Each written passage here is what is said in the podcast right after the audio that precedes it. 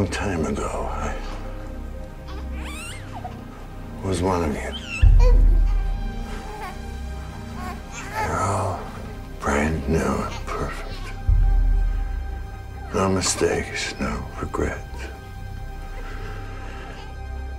People look at you and think of how wonderful your future will be. They want you to be something special, like a, a doctor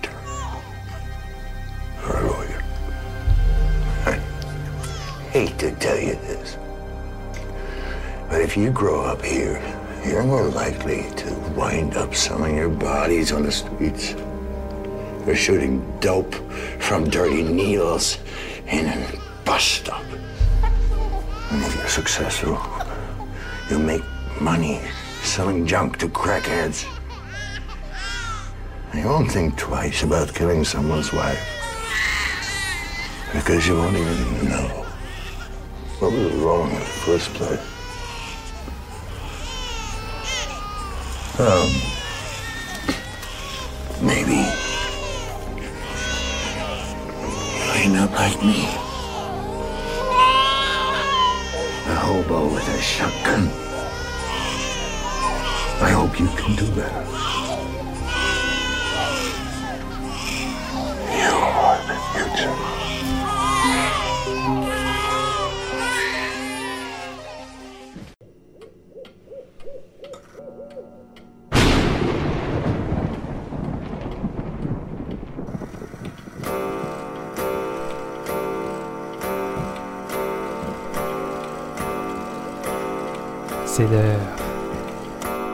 Votre maïs soufflé et votre boisson gazeuse, car c'est le moment d'écouter un nouvel épisode de Séance de minuit.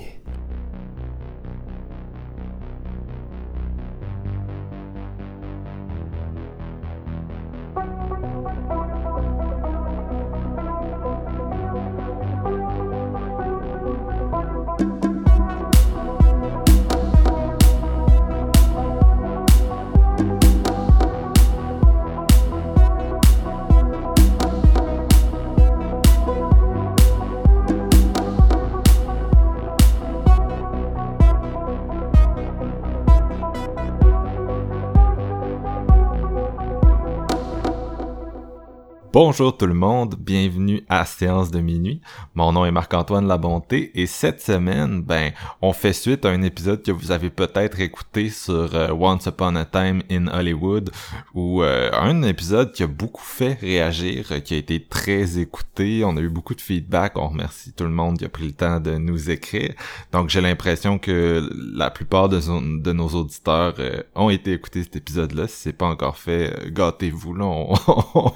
On plonge dans la controverse, puis c'est, on a bien du fun. Steven était très satisfait du résultat, by the way. Ouais. Et donc, ce que je voulais, où je voulais nous amener avec ça, c'est qu'on s'est dit, bon, euh, c'est cool de, de, de- d'avoir cette espèce de Tarantino bashing, tu sais, sans dire que c'était c'était désiré comme euh, résultat, mais c'est cool d'avoir cette, euh, cet épisode controversé là. En même temps, à séance de minuit, on est un peu plus dans le mindset de, de promouvoir des films qu'on aime, de défendre des auteurs des fois ou des, des- c'est ça, des cinéastes qu'on qu'on trouve qui ont parfois pas eu assez de rayonnement.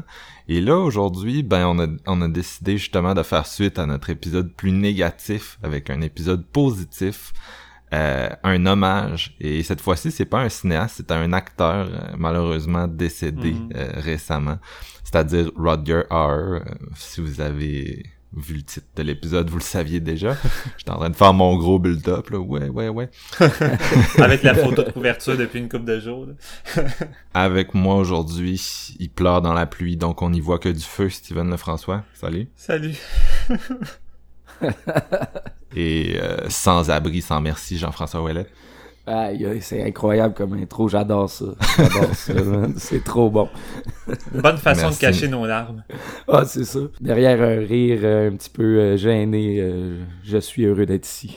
Moi, ça m'a, ça m'a quand même choqué d'apprendre euh, la mort de Rodger, surtout qu'il y a pas si longtemps. Ça fait quand même quelques décennies, mais tu sais, tu regardes tes films des années 80, puis c'est sûr que c'est déjà un monsieur d'un certain âge, mais tu sais, il, il était vraiment... euh, je sais pas comment dire ça. Ça avait l'air d'une force de la nature, tu sais. Il vieillit vraiment bien, c'est ça l'affaire. Tu sais, t'es- Il était handsome. On a, on a regardé Mm. trois films de différentes époques, puis même son dernier, le plus récent qu'on va parler, puis je dis plus récent, les années 90, même là, je trouvais qu'il paraissait encore jeune, là, malgré tout. là. Non, c'est ça. Puis euh, je sais pas, il y avait comme une prestance que tu disais euh, qui était peut-être immortelle comme ces personnages de, de robots, mais malheureusement non. Euh, puis donc c'est ça, Rodgers, pour ceux qui ne le connaîtraient pas, là, célèbre acteur euh, originaire des Pays-Bas. euh, qui euh, s'est démarqué entre autres avec euh, de nombreux films de Paul Verhoeven tournés en néerlandais puis qui éventuellement a fait un move aux États-Unis. Je pense que son rôle le plus célèbre, c'est celui de de, de l'antagoniste dans Blade Runner, Ouais. justement, et avec son monologue là, sur les pleurs dans la pluie. Et j'ai quand même le feeling que il y a une des parties de sa filmographie qui sont moins connues. C'est quelqu'un qui a, c'est ça, ces films qui ne sont pas en anglais sont peut-être un peu moins connus. Euh, puis après les, années 90, on en a moins entendu parler aussi. Mais euh, donc aujourd'hui, on a décidé de se plonger dans un comme savant mélange de films euh, qui nous tenaient à cœur. Il y en a que vous avez peut-être euh, déjà vus, il y en a d'autres qui, de ma connaissance, sont moins moins discutés, moins connus. Donc euh, on va se pitcher là-dedans, puis on va rendre hommage à un comédien vraiment exceptionnel. What was it about? A magic root, mandrake, grows in a place like this. If a man and a woman eat of it, they will love each other forever. Did it also say why you have to dig in this particular spot? The nuns inked out that passage very carefully. When a man is hanged, he comes, and his semen spills to the ground. That's where your mandrake sprouts. Explains why the passage was inked out. Donc, le premier de nos trois films aujourd'hui, c'est moi qui l'ai choisi, donc c'est pour ça que je vais l'introduire. On y va en ordre chronologique. Euh, c'est un de mes films préférés. Je dirais que si j'avais à faire le top 10 de mes films, tu sais, c'est c'est assez... Je, je fais pas cette liste-là parce que c'est trop changeant, là, mes, mes goûts. Mais c'est un des films que je considérerais très sérieusement euh, pour faire le cut. C'est Flesh and Blood de Paul Verhoeven. Euh, donc, euh, dernière collaboration entre Rodger Hauer et, euh, et Paul. Ils, ensemble, ils avaient fait euh, de nombreux films avant ça. Il y a eu Soldier of euh, Orange, qui était, si je me souviens bien, c'était à l'époque, c'était le, le, le film qui avait coûté le plus cher aux Pays-Bas. Ouais. Ils ont aussi fait euh, Cathy Tieppel, euh, Turkish Delight. Il y avait une petite apparition dans son film Spetters, euh, qui est une espèce de coming of age fucked up sur euh, des, des tripeux de moto. euh, ça vire comme euh, seul un film de Paul Verhoeven peut virer. Euh, et puis, donc tous les films que je viens de nommer étaient en, en- étaient tournés en néerlandais, donc avec euh, Rodger qui s'exprime dans sa langue euh, natale. Et là, on arrive à Flesh and Blood. Euh, à ce point-là, donc, euh, Rodger a quand même fait des films aux États-Unis. On a name droppé déjà Blade Runner. Il avait fait aussi Nighthawks avec euh, Sylvester Stallone. Il est sur Prime en ce moment. Je vous le conseille vraiment. Là, c'est, je, sais que c'est une parenthèse, là, mais Nighthawks, il y a deux des meilleures scènes de Rodger Hauer là-dedans. Là. Une, une- une- poursuite dans le métro au milieu du film, puis un, un set piece euh, style Brian De Palma à la fin du film. que Sa, sa performance là-dedans, c'est tellement malade. là. Il joue un genre de de méchant, euh, un peu comme dans, dans Dirty Harry, là, ou un genre de, de Joker. euh, Bon, ok, j'exagère quand je dis Joker, parce que plus... euh, Non, en tout cas, il joue une espèce de terroriste international qui fait péter des bombes partout, puis qui, qui est comme insaisissable. Bref, euh, je, je retourne à Flesh and Blood. Euh, Donc c'est ça, Flesh and Blood, premier film en anglais de Verhoeven. Euh, ça a été financé par la compagnie Orion, qu'on a revu récemment. C'est eux qui ont fait le dernier Child's Play. Ça avait été tourné en Espagne. Et euh, c'est ça, financé aux États-Unis, tourné en Espagne avec des acteurs euh, de plusieurs origines. Je t'entends rire, y a-tu... Non, non, mais ça, ça me fait juste rire, tu sais, le film euh, financé euh, par les États-Unis, mais tu sais, quand ils ont vu le résultat, j'imagine que... Ouais. Non, c'est certain. Donc, euh, euh, puis euh, à ce moment-là, Paul travaille encore avec ses, euh, ses, ses, ses collaborateurs là, euh, des Pays-Bas. Donc, euh, euh, entre autres, le, scénario est signé par euh, Gerhard Sotman. Je sais pas comment le dire de la bonne façon, mais euh, donc un, un scénariste avec qui il a ré- régulièrement collaboré en dehors de ses films hollywoodiens. Puis c'est ça, on est comme à deux ans de Robocop, son premier film à, à Hollywood. Puis euh, le, le début d'un moment où il charnière, où il va pendant 15 ans par la suite tourner euh, uniquement aux États-Unis, puis faire des trucs que vous connaissez tous, Total Recall, Basic Instinct. Mais tout ce qu'il a fait avant Robocop, on dirait que c'est vraiment moins connu. On aurait intérêt à un moment donné à avoir un petit coffret euh, Paul Verhoeven, euh, la phase hollandaise, là, un petit coffret Blu-ray. Ça serait malade, Criterion, euh, je dirais pas non, mais c'est-tu parce que c'est moins accessible également? Mais ça me j'ai pas vu plusieurs éditions de, de malades pour ces films-là. On va faire un petit shameless plug. Il y a un des rares clubs vidéo qui est encore debout au Québec, Oh. mais Vidéo Centre-Ville à Québec euh, avait beaucoup de, de ces films-là en DVD. Les a encore probablement. Euh, si ça vous intéresse, là. C'est sûr, c'est des éditions DVD euh, qui ont un certain âge, mais c'était pas mal la seule façon là, de les découvrir. euh. Tu sais, c'est des éditions qui sont plus vraiment trouvables aujourd'hui. C'est déjà une bonne que- façon en partant. là. Ouais. Eux tiennent encore. Mais bref, c'est ça. Donc, euh, euh, Flesh and Blood, c'est son film le plus américain. T'as Jennifer Jason Lee là-dedans. T'as euh, Tom Bur Burlin Burlinson qui joue Steven. Je vais tomber dans l'histoire du film un peu. je suis un- je suis un- je sais pas, je sonne un peu décousu, les gars, je m'excuse. Non, non, non, non, c'est bien beau.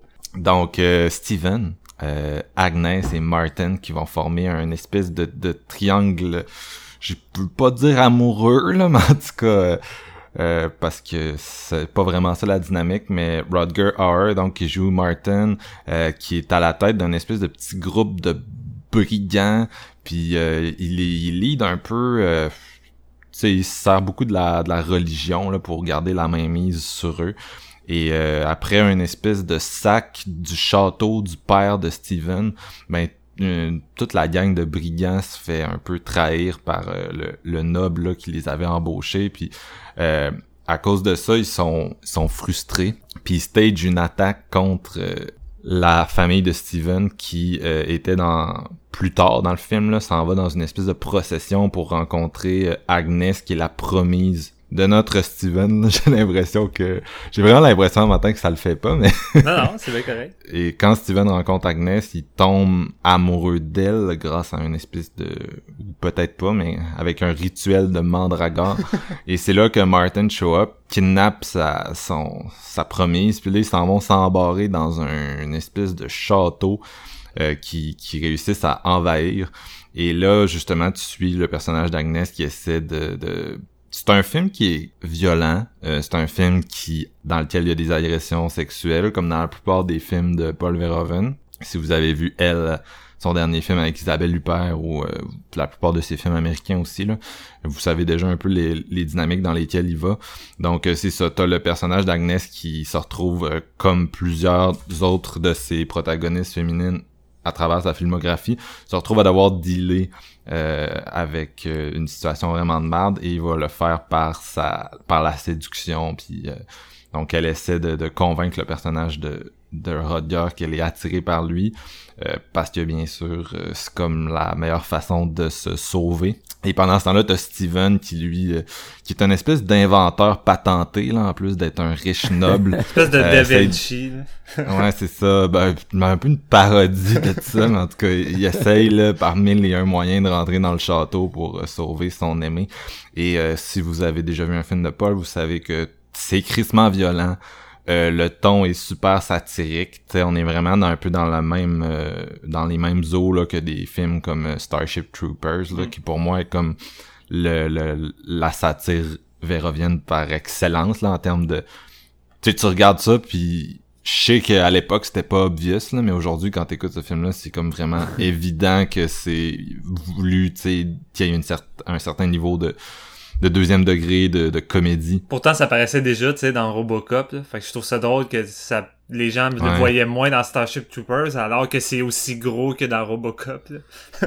Pour Ouais, moi mais qui ai découvert Starship cette année, je vous le dis, ça paraît vraiment beaucoup, en tout cas, aujourd'hui. Non, c'est non. flagrant. Non, c'est ça, mais j'ai l'impression que vu que ça... C'est peut-être pour ça aussi que c'était une bonne satire, c'est parce que ça ça riait du, du complexe militaire américain, ça riait aussi, je pense, de la propagande, puis de la relation des gens à l'armée, puis de la façon que ça le faisait, j'ai l'impression que les gens ont vraiment pris ce film-là au premier degré parce que tu sais, à un certain point, il y a beaucoup de premier degré dans Starship. Tu sais, Ouais. Tu suis les, tu suis les militaires qui se battent contre les créatures, puis qui se gueulent de la propagande, puis qui sont hyper masculins avec leur soute nazi, puis en tout cas, tu sais, c'est, je pense que c'est facile de prendre le film au premier degré si t'as comme pas de recul euh, critique. Mais en même temps, à partir du moment où tu te dis, hey, je pense que je pense que c'est peut-être un peu satirique tout ça ben là ça déboule là, je- en tout cas moi c'est un film que je trouve très drôle. Et euh, Flesh and Blood un, un gros élément de ça aussi tu sais le, le film commence t'es dans une espèce de campement à l'extérieur du château du père de Steven puis justement t'as comme différents personnages qui vont être introduits ensemble puis dans leurs interactions tu sais qui ils sont prêts à aller se battre et tout euh, puis de la façon qu'ils s'expriment, de la façon que c'est stagé, euh, c'est juste vraiment drôle. puis c'est vraiment pas ce qu'on s'attend. C'est ça que j'aime le plus de Flesh and Blood. Et une chose que j'ai envie de dire, si vous l'avez pas vu, puis que je pense c'est peut-être quelque chose qui va le vendre, c'est que Flesh and Blood, c'est une grosse inspiration des showrunners de Game of Thrones. Mm. Ça a été, euh, ça a été euh, dit par eux en entrevue. Et il y a vraiment une grande ressemblance entre le, la storyline de Jennifer Jason Lee et celle de Emilia Clarke avec euh, Jason Momoa dans la saison 1 de Game of Thrones. C'est vraiment similaire. Euh, donc, je sais que c'est un roman à la base, Game of Thrones, mais ça a quand même été publié une dizaine d'années après Flesh and Blood. Donc, d'après moi, ça, s'en est inspiré. Et je pense surtout que les deux, euh, Game of Thrones, c'est une série, c'est sûr, mais ça a un peu la même ambition que Paul Verhoeven dans ce, dans ce film-ci. C'est-à-dire de déconstruire toute l'espèce de lore qui entoure la période du Moyen Âge. Des fois, t'as l'impression que euh, quand on décide qu'on va représenter le Moyen Âge, on fait plus ça d'une façon euh, lyrique, héroïque, romantique. Tu sais, on, on cute, représente plus. Ouais, c'est ça, on représente plus les histoires, les mythes et légendes de cette époque-là que ce que c'était, c'est-à-dire une époque où la moyenne d'âge était de 28 ans, où les gens vivaient dans la misère, la crasse, la maladie, la mort, les pillages, les viols. Tu sais, c'est pas juste euh, les conditions, c'est aussi le caractère des gens. Tu sais, on va décrire les, les gens de cette période-là comme vraiment euh, nobles et héroïques, mais Paul s'en fout. Euh, comme dans tous ses films, il y a une perspective vraiment misanthropique de l'humanité euh, dans laquelle moi je me suis toujours bien retrouvé. Puis euh, tu sais c'est vraiment ça là-dedans, il y a pas vraiment de personnage qui est une bonne personne, je trouve là. I guess que euh, ce qui s'en rapproche le plus c'est c'est Steven, mais c'est pas non plus comme tu sais Il y a des coupe séquences un que peu tu avec doutes, là, par moment avec Steven. non, c'est ça, il coupe, il coupe un peu de, du héros atypique, euh, de, de- du héros typique, pardon, je voulais, je me suis comme mélangé dans ce que je disais, mais il coupe un peu de, de, de ce qu'on est habitué de voir. Tu sais, un peu comme euh, les gars dans Spetters, qu'au début, c'est des espèces de motards cool, mais l'humour est comme dans la façon qu'il met, que Paul met ses personnages en scène aussi, tu sais, il, il va jamais te les iconiser, ils ont jamais l'air grandioses et puissants, ils ont toujours l'air de des petites merdes un peu, ou je sais pas trop, tu sais, pas non plus des merdes, mais juste, on sent qu'ils sont un peu, euh, sont, sont drunk sur leur propre sens d'importance, puis euh, c'est quand même quelqu'un qui a une facilité, pas à, à ridiculiser les concepts de virilité, de masculinité, puis j'ai toujours vraiment aimé euh, ce qu'il faisait. C'est sûr que c'est des films, je pense qu'aujourd'hui, il y a certains aspects qui pourraient être considérés euh, problématiques. Euh, ça dépend des gens, puis je pense qu'il y a des gens qui répondraient peut-être pas bien à, à Flesh and Blood, mais euh, c'est ça, je trouve ça vraiment le fun. La première rencontre entre le personnage de Jennifer Jason Lee puis le personnage de Tom Burlinson, c'est comme ils s'en ils s'en vont en dessous de deux pendus pour euh, pour euh, creuser puis prendre leur mandragore puis la manger ensemble. Et Jennifer Jason Lee là-dedans, ben, pas juste là-dedans, là, c'est vraiment une actrice qui a été underrated toute sa carrière. Puis elle est tellement, elle est tellement solide. Et dans ce film-là, elle, elle est- elle est juste vraiment bonne. Puis ils sont, ils sont en dessous de deux pendus, mais tu sais, pas des pendus genre euh, film euh, PG-13. des pendus genre euh, Pasolini, là, tu sais, genre euh, avec les, les gouttes qui sortent, puis... ça c'est vraiment dégueulasse puis il y a des close-up dessus puis c'est ça c'est ça Paul Verhoeven aussi tu sais c'est c'est il t'amène au Moyen Âge mais il t'amène te rouler dans la crasse avec tes personnages puis tu sais t'as l'impression d'être dans dans Texas Chainsaw là en termes de de, de liquide suintant puis de trucs dégueulasses.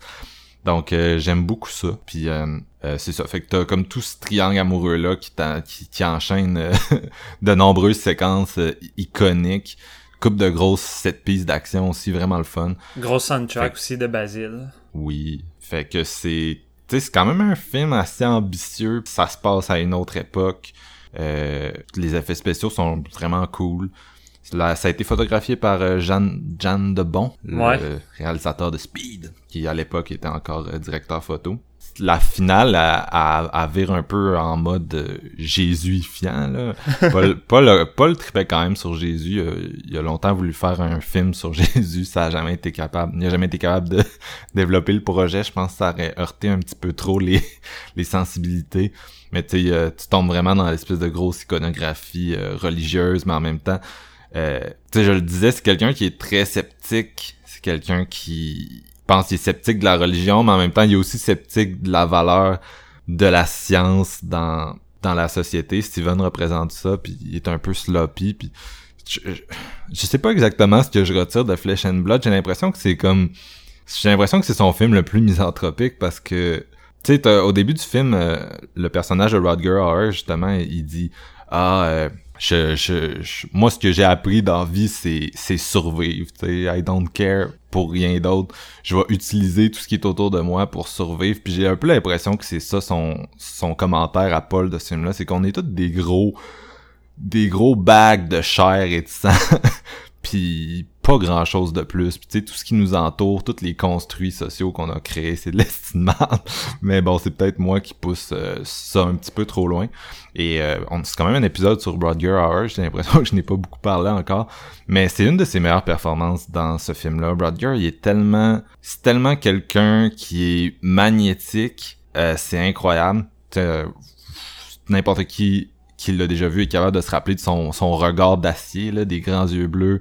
Euh, c'est un blond, c'est un arien. il est vraiment hot. Puis c'est quelqu'un qui a jou- joué beaucoup de méchants ou même quand il joue des protagonistes, c'est souvent des gens avec des la moralité euh, discutable. Et dans ce film-là, c'est ça, c'est ça. Tu sais, c'est pas exactement un méchant, mais en même temps, c'est un gars qui va qui va violer euh, la protagoniste au début, là, tu sais. Puis Mm. éventuellement, ça, ils font évoluer d'une façon où, euh, bon, euh, il est peut-être pas si pire, mais c'est quand même un institut, mais il est pas, il est peut-être pas si pire. Puis euh, Mais c'est drôle parce que un coup qu'Agnès rentre dans le groupe parce que tu sais le personnage de Rodger veut veut vraiment l'avoir pour lui tout ça, elle commence quasiment à les éduquer, tu sais, à manger avec des ustensiles. Rodger va commencer à mieux s'habiller, tu sais, il va s'habiller en blanc quasiment Ouais. comme un prince. Fait tu sais, elle est comme là pour instaurer un peu euh, un genre de code civil auprès de ces a mercenaires-là qui en ont jamais, tu sais. Mais il y a juste lui qui a réussi à, Ouais, non, à c'est éduquer. Il y a un peu une dynamique de Beauty and the Beast, là, mais comme, tu sais, vraiment euh, trash Ouais, entre, ouais, ces- entre personnages-là.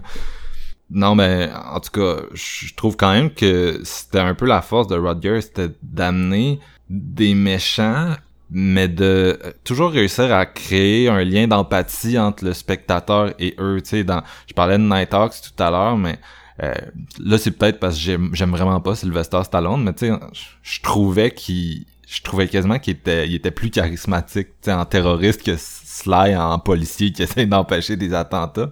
Mais en général, tu regardes Blade Runner où il joue justement le robot tueur que Harrison doit chasser, mais qui ultimement l'antagoniste se transforme en autre chose dans le dernier acte. Là. Vous avez tous déjà vu le film, puis Rodger c'est comme la personne parfaite pour donner cette portée-là à un, un, personnage. C'est la même chose ici dans Flesh and Blood. C'est quelqu'un que, que tu n'aimes pas, mais en même temps que t'es pas capable de totalement détester. Puis c'est quand même quelque chose de difficile à pull au cinéma, surtout que, on a quand même des valeurs puis des, des perceptions très manichéennes de de qu'est-ce qui est le bon, qu'est-ce qui est le mal, puis lui il va souvent dans des dans des zones euh, très rouges là.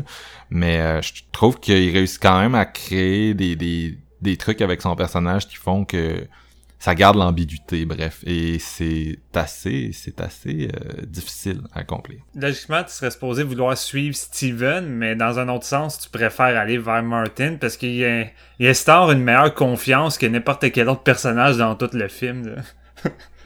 C'est c'est ça qui m'a énervé tout le long de Flesh and Blood. Ouais. Puis je vais vous le dire vraiment honnêtement, là, c'est. Je suis pas, je suis pas un fan, moi, à la base des films qui mettent en place la- l'ère médiévale pis tout ça. Je pas, j'ai pas une facilité tant que ça à apprécier ces films-là.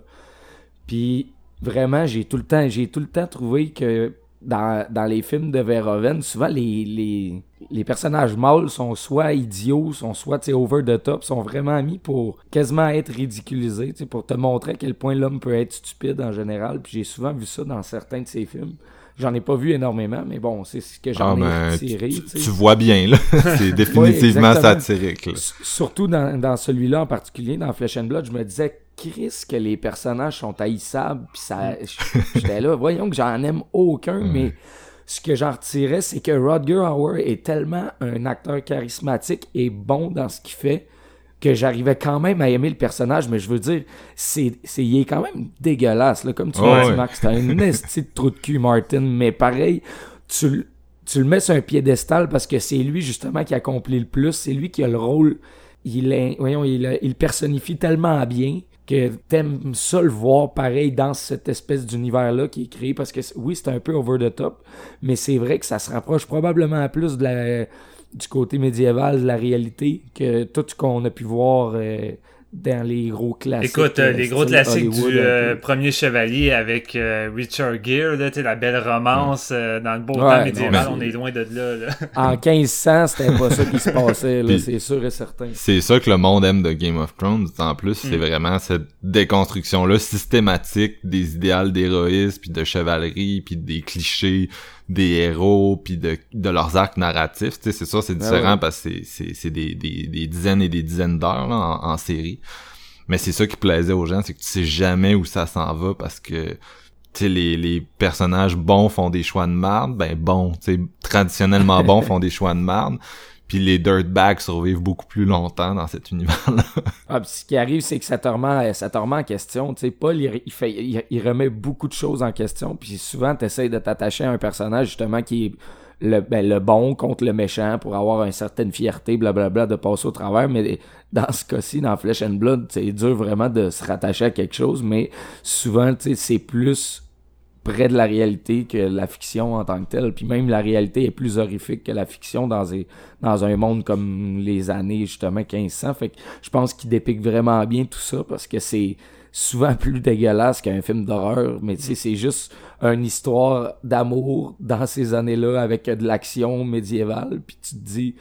D'après moi, je je me remets en question, il 500 ans, ça devait être aussi dégueulasse que ça. Puis tu voulais pas tu voulais pas marcher dans- au travers de ces rues-là, puis ces groupes de personnes, c'était des barbares, dans le fond, tu sais, c'est vraiment ça, puis ils ont pas vraiment de notion de... Tu sais, le, le côté noble, là, oui, ok, les, la noblesse des rois, puis tout, mais ils- dans leur pensée à eux, ils pensaient pas comme étant nobles, là, il y a pas de... Ben, tu sais, même le roi est trop de cul là-dedans. là. Il y a personne qui Ben est oui. glorifié dans tout ça. Tout le là. monde est- C'est Non, des trous de cul avec différentes euh, raisons de- d'accomplir ce qu'ils veulent faire. Tu.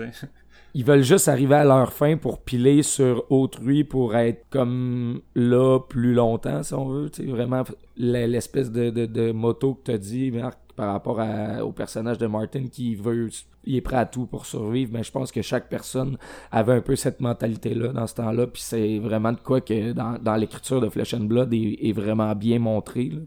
Mais c'est. J'ai vraiment eu de la misère à passer par-dessus le fait que j'haïssais tous les estis de personnages. J'étais là, c'est normal. donc, Mais c'est normal. Je le sais. Mais genre, est-ce que ça en a terni mon appréciation du film? Non. Est-ce que c'est un grand film pour moi? Je pense pas non plus. Tu comprends? Ouais. Je, je vague vraiment en des. C'est compréhensible. euh, c'est- j'ai vraiment eu de la misère à me dire, bon, ok, man, j'ai le goût de revoir ce film-là, mais il va falloir que je le revoie avec un autre œil parce que je m'attendais tellement pas à ça. Tu sais, je m'attendais à une espèce de genre Conan le barbare ou de quoi de même. là. puis c'était crissement pas là-dedans que j'ai plongé. Fait qu'on dirait que il m'a pris à court, puis là, j'ai, je pensais à ça, puis j'étais là, voyons, Steven, les... Rodger Hauer, il est solide, mais je veux pas l'aimer. Puis l'autre qui est supposé être bon, c'est un esti de cave. Puis la Ouais. madame, elle est là entre les deux. Puis Moi, c'est elle, c'est elle pour moi le, le personnage que t'apprécies dans tout ça. là. Ouais, ben c'est c'est elle la plus appréciable, mais elle, elle va aller rechercher à son avantage des deux côtés. Là, fait que dans le fond, elle est comme le petit visage à deux faces pareil, là, au travers Ouais, de tout ça. Sa- relation est louche, pareil, dans tout ça, là. C'est vraiment elle qui a l'impression d'avoir le cerveau le plus gros puis d'utiliser tout le monde autour de- d'elle pour, euh, pour être comme gagnante au final, je sais pas. tu sais. Non, c'est sûr, en même temps, elle a comme pas d'autres options, genre. C'est Ouais, ben, quelqu'un qui est en réaction à des événements qui se passent qui sont plus grands qu'elle puis qui a pas tellement de tu sais, de d'autres euh, options qui se profilent. Fait que moi je trouvais ça je trouvais ça drôle là. Elle jouait sur deux tableaux puis ça me semblait juste logique. Puis c'est tu sais c'est c'est vraiment euh, un des trucs qui est intéressant dans Flesh and Blood puis c'est un film qui porte bien son nom puis honnêtement ça pourrait être si t'écrivais un livre sur la carrière de Paul Verhoeven tu l'appellerais comme ça là parce que tous ces films c'est ça. Mais c'est de voir aussi comment la la sexualité des femmes tu est vraiment euh, commodifiée. Tu c'est transactionnel puis c'est arraché au monde surtout dans ce film là parce que tu sais, dans un environnement vraiment shitty où il y a plein d'agressions sexuelles. Tu à la Game of Thrones aussi là qui était quand même assez euh, assez graphique dans ses représentations du viol puis c'est comme de voir un personnage qui a décidé de transformer sa sexualité en, en arme là puis qui s'en sert à, à de la seule façon qu'elle peut s'en servir pour survivre puis Mm. ah, il y a juste pas de place pour c'est un des trucs que je trouve bien de ce film là c'est que puis en tout cas moi c'est ça que j'en retire c'est qu'il y a juste pas de place pour l'amour puis un- le personnage euh, dans Spider, c'est un peu la même dynamique, c'est-à-dire une femme qui euh, donne ses affections à plusieurs personnes différentes dans l'espoir de comme sortir de sa situation de merde.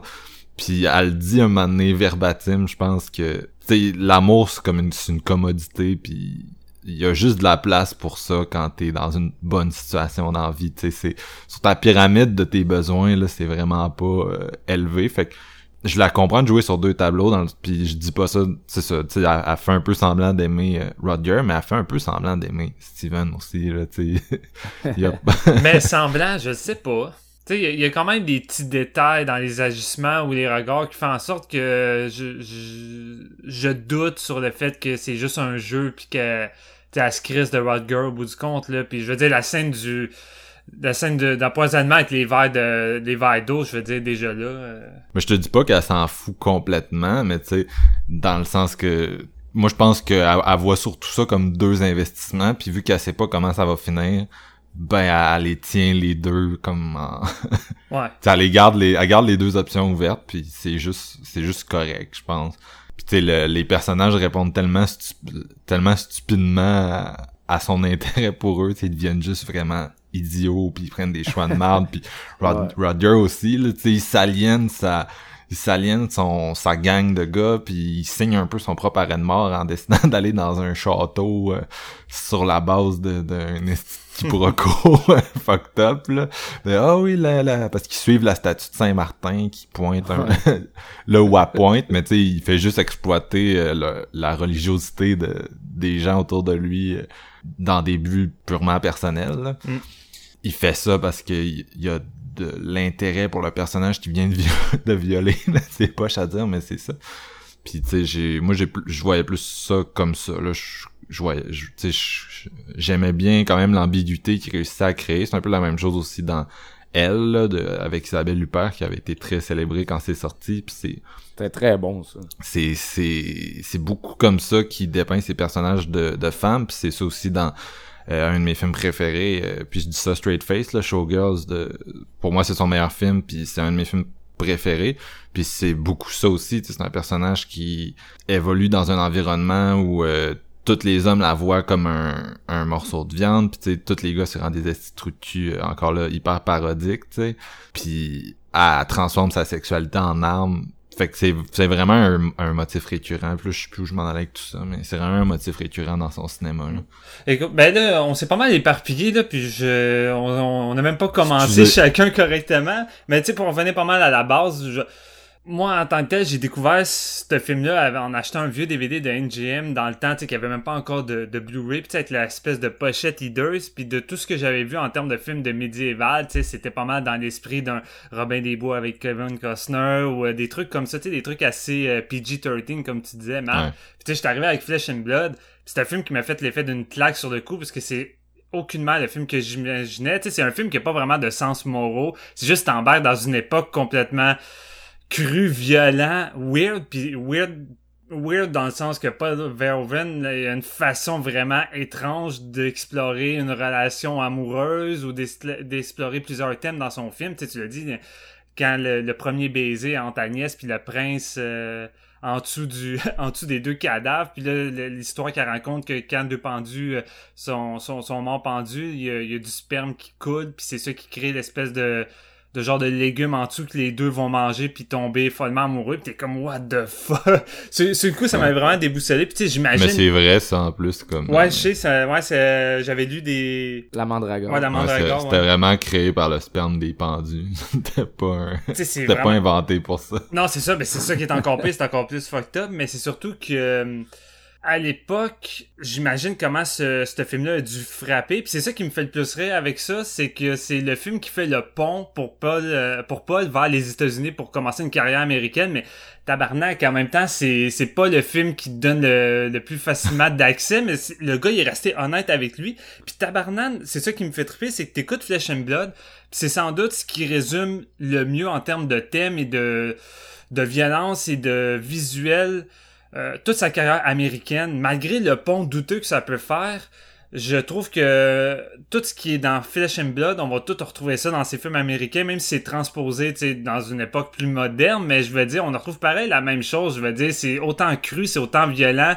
La, la sexualité est tout le temps mise de l'avant de façon étrange. Il suffit de penser à Basic Instinct ou Showgirl. Mais c'est aussi le fait que dans le fond, on dirait pour Paul, peu importe l'époque, ça reste la même shit, tu sais. Puis c'est juste c'est les décors qui changent, mais l'être humain évolue pas tant que ça au bout du compte. Puis je pense Non. pas, puis je pense pas que t'es supposé tant aimer les personnages de ces films. C'est ça qui arrive, tu sais. C'est pas mal tout, euh, c'est pas mal tout des assholes avec euh, différents buts. euh, faut, faut que t'adhères à sa vision du monde qui, on- Flesh and Blood, là, c'est black metal. C'est un des films les plus black metal que j'ai vu de ma vie. mais c'est ça. Mais il n'y a pas grande estime pour l'humanité, je pense, non plus. Là. Je pense pas un gars qui glorifie l'humain là, en général. Non, Non, c'est ça. En fait, t'écoutes- faut pas t'écouter un film de Paul dans le but d'apprécier euh, d'apprécier les, les personnages puis de passer un bon moment avec eux. Av- Avant tout, Paul te fait vivre une expérience où tu dois endurer des, des choses pratiquement sur le bord de l'insoutenable par moment, puis il va te dévier ça des fois de façon weird. Tu sais, tu parlais de la scène de viol, tu sais, c'était assez récurrent dans ces dans ce genre de film-là habituellement, mais je veux dire, la scène de viol commence de commence de façon vraiment comme malaisante euh, as fuck puis après ça il va détourner ça pratiquement vers la comédie avec euh, le personnage de Jennifer qui va elle-même chevaucher Martin là, puis Martin il a genre plus de contrôle puis tu sais un peu Ouais. comme tu disais tantôt c'est elle va utiliser ça comme une arme mais tu sais la Ben, scène je, trouve, je trouvais ça intéressant, justement. Ouais, là. ça, ça résume bien le propos du film, c'est-à-dire que, ben, tu sais, pour ceux qui sont prêts à regarder une scène de viol, mais tu sais, c'est comme, à, à laisse, puis c'est un peu, c'est encore là, ça, ça ramène à elle, mais tu sais, elle, elle, le- le- elle prend juste le contrôle de ça, fait que le gars, il est comme, fuck, est-ce Ben, c'est comme les autres à côté, ils disent c'est lui qui se fait violer quasiment, là, tu sais. Puis ils sont tous en train de rire. Ouais, tout le monde est en train de rire, mais c'est ça qui est, c'est ça qui est weird avec Paul, euh, avec Paul. Il prend des scènes de même où que ça commence d'une façon où tu sais aussi que ça s'en va, puis il détourne ça d'une façon étrange, c'est comme ça, ça fait quasiment. Tu sais, qui c'est qui va crisser pratiquement un moment humoristique dans un, dans un viol, c'est pas quelque chose que tu vois vraiment fréquemment, puis tu sais, le film. Je, vois pas ça de très humoristique, Non, non, mais c'est, entre guillemets, c'est une façon de parler, ça tourne à la blague, là, tu sais. La scène Ouais, tourne je- à la blague avec les autres personnages qui sont en train de rire. Je, trouve pas. Ben, tu sais, c'est, les personnages rient, mais les personnages, tu comprends, c'est des douchebags sans sens moral. Ouais, je sais, mais je veux dire, t'as le personnage de Martin, tu sais, qui est rendu mal à l'aise, puis t'as elle qui prend le dessus, puis la scène se fait juste virevoler dans un autre sens complètement. Fait que ça, c'est juste un, Ouais. un genre de moment qui prend au dépourvu, un peu comme la scène des pendus, comme premier baiser, tu sais, alors que tu t'attends forcément à ce que la scène d'Antel puis le prince soit plus traditionnelle, ils se promènent en cheval, puis ils vont tomber amoureux, puis tu sais, les, les genres de clichés, puis c'est ça que Paul fait avec ce film-là, il détourne les clichés, tu sais, c'est- constamment. là. C'est son Barry Lyndon, je sais pas si vous l'avez vu, là, le film de Stanley Kubrick ou... euh, Ouais, c'est vague dans mes souvenirs, ça fait très longtemps que je l'ai vu, là. Bon, c'est pas grave. J'ai pas vu ça. Mais non, c'est ça. Puis Flesh and Blood, c'est juste un, un film qui m'a qui m'a tout le temps trouvé, euh, qui m'a tout le temps fasciné. Je trouve que c'est un film fascinant. C'est un film qui te fait questionner. Puis tu sais, oui, en 2019, c'est le genre de film qui, tu sais, avec les sens moraux de, de tout ce qu'on ce qu'on a, c'est le genre de film qui ferait encore plus réagir, je pense, qu'en 1985. Là. Le film, je pense, aurait plus l'impact aujourd'hui encore, mais euh, écoute, en même temps, c'est le cinéma de Paul. Je trouve qu'on retrouve tous ces thèmes, on retrouve un casting solide. Euh, puis on se retrouve pareil avec une espèce d'œuvre à la fois épique et dérangeante. Fait que je- c'est vraiment, c'est vraiment un film qui ressemble à rien d'autre de ce qu'on a vu en termes de film d'époque médiévale. Puis euh, je, je trouve ça dommage qu'il soit pas plus mis de l'avant. Puis c'est pour ça qu'on en parle aujourd'hui. Oui, c'est peut-être un des un des films les plus aimés de, de Wadger à mettons, si on met ça dans ses, dans ses gros titres. Mais encore aujourd'hui, je trouve que Flesh and Blood euh, est pas forcément un des films les, les plus mis de l'avant par rapport à la filmographie de Paul. Puis je trouve ça dommage parce que honnêtement, je trouve que c'est un film sans doute qui reflète le plus que la vision du gars de qu'est-ce qu'il va incruster dans son cinéma pendant toute sa vie. Et euh, puis en même temps, c'est une façon de de découvrir d'autres performances de Wadgert là-dedans ici, je le trouve aussi fascinant que dans Blade Runner. Puis tu sais, dans Blade Runner, à la limite, il est moins trou de cul puis à la sauce que dans celui-là.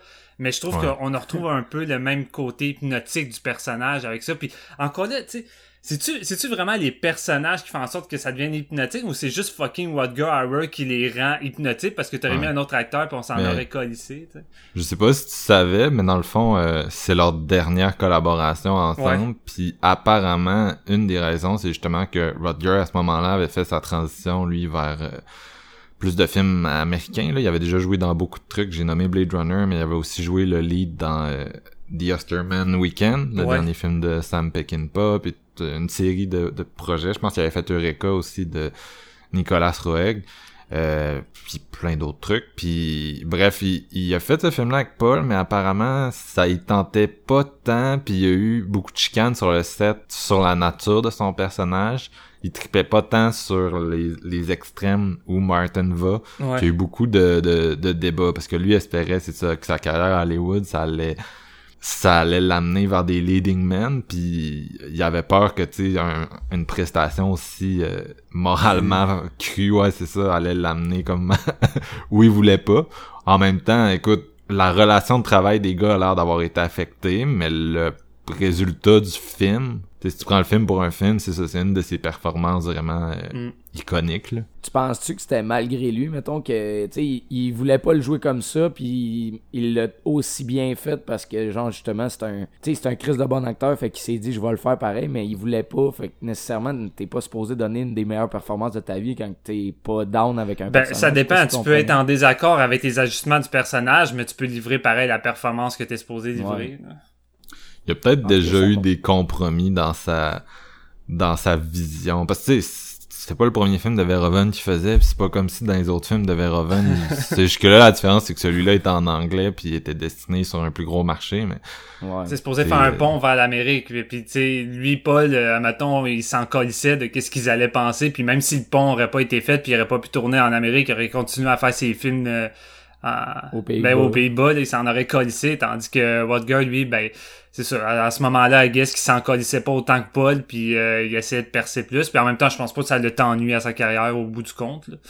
Puis même chose pour Paul, tu sais, au bout du compte, il a, il a eu une esti de grosse carrière en tant que réalisateur aux États-Unis, puis encore mieux s'il a réussi à transposer tout ce qu'il a là aux États-Unis sous le nez des producteurs qui ont sans doute jamais vu grand-chose de ce qu'il essayait de foutre dans, tout- dans ses films. Tu sais, il regardait quand Robocop même- puis il disait ah film de science-fiction d'action assez violent, mais Chris Robocop c'est plus que ça. Là. non ben c'est triste quand même que ce soit leur dernière collaboration parce qu'il y, aurait pu justement utiliser ce pont-là pour faire des trucs ensemble encore au States. Ouais, ça aurait été si nice. leur relation aurait pas, se serait pas effritée comme ça. tu sais. non c'est ben j'avais entendu par contre qu'il avait essayé de il avait essayé de le rentrer dans Robocop puis il y avait eu euh, les producteurs qui avaient pas voulu en tout cas faudrait que je retourne voir ça ça datait un petit peu euh, mes, mes mon trivia là-dessus Mais ouais, fait que non, ils ont jamais recollaboré ensemble euh, jusqu'au décès de, de Rodger. Avez-vous des trucs que vous voulez ajouter sur Flesh and Blood? Allez voir ça si vous avez jamais vu Flash and Blood, Ouais, tout simplement. Ça te crisse une volée. Ok, ben, euh, on va, on va, on va passer au film de GF qui est, je pense, une des prestations les plus iconiques de Rodger. Le film est un petit peu plus dur à trouver en 2019, mais qui de notre âge n'a pas vu de Hitcher? Et qui ne se souvient pas de Rodger là-dedans? I asked you a question. Scare you? Look, I think you better get out now. The ride's over.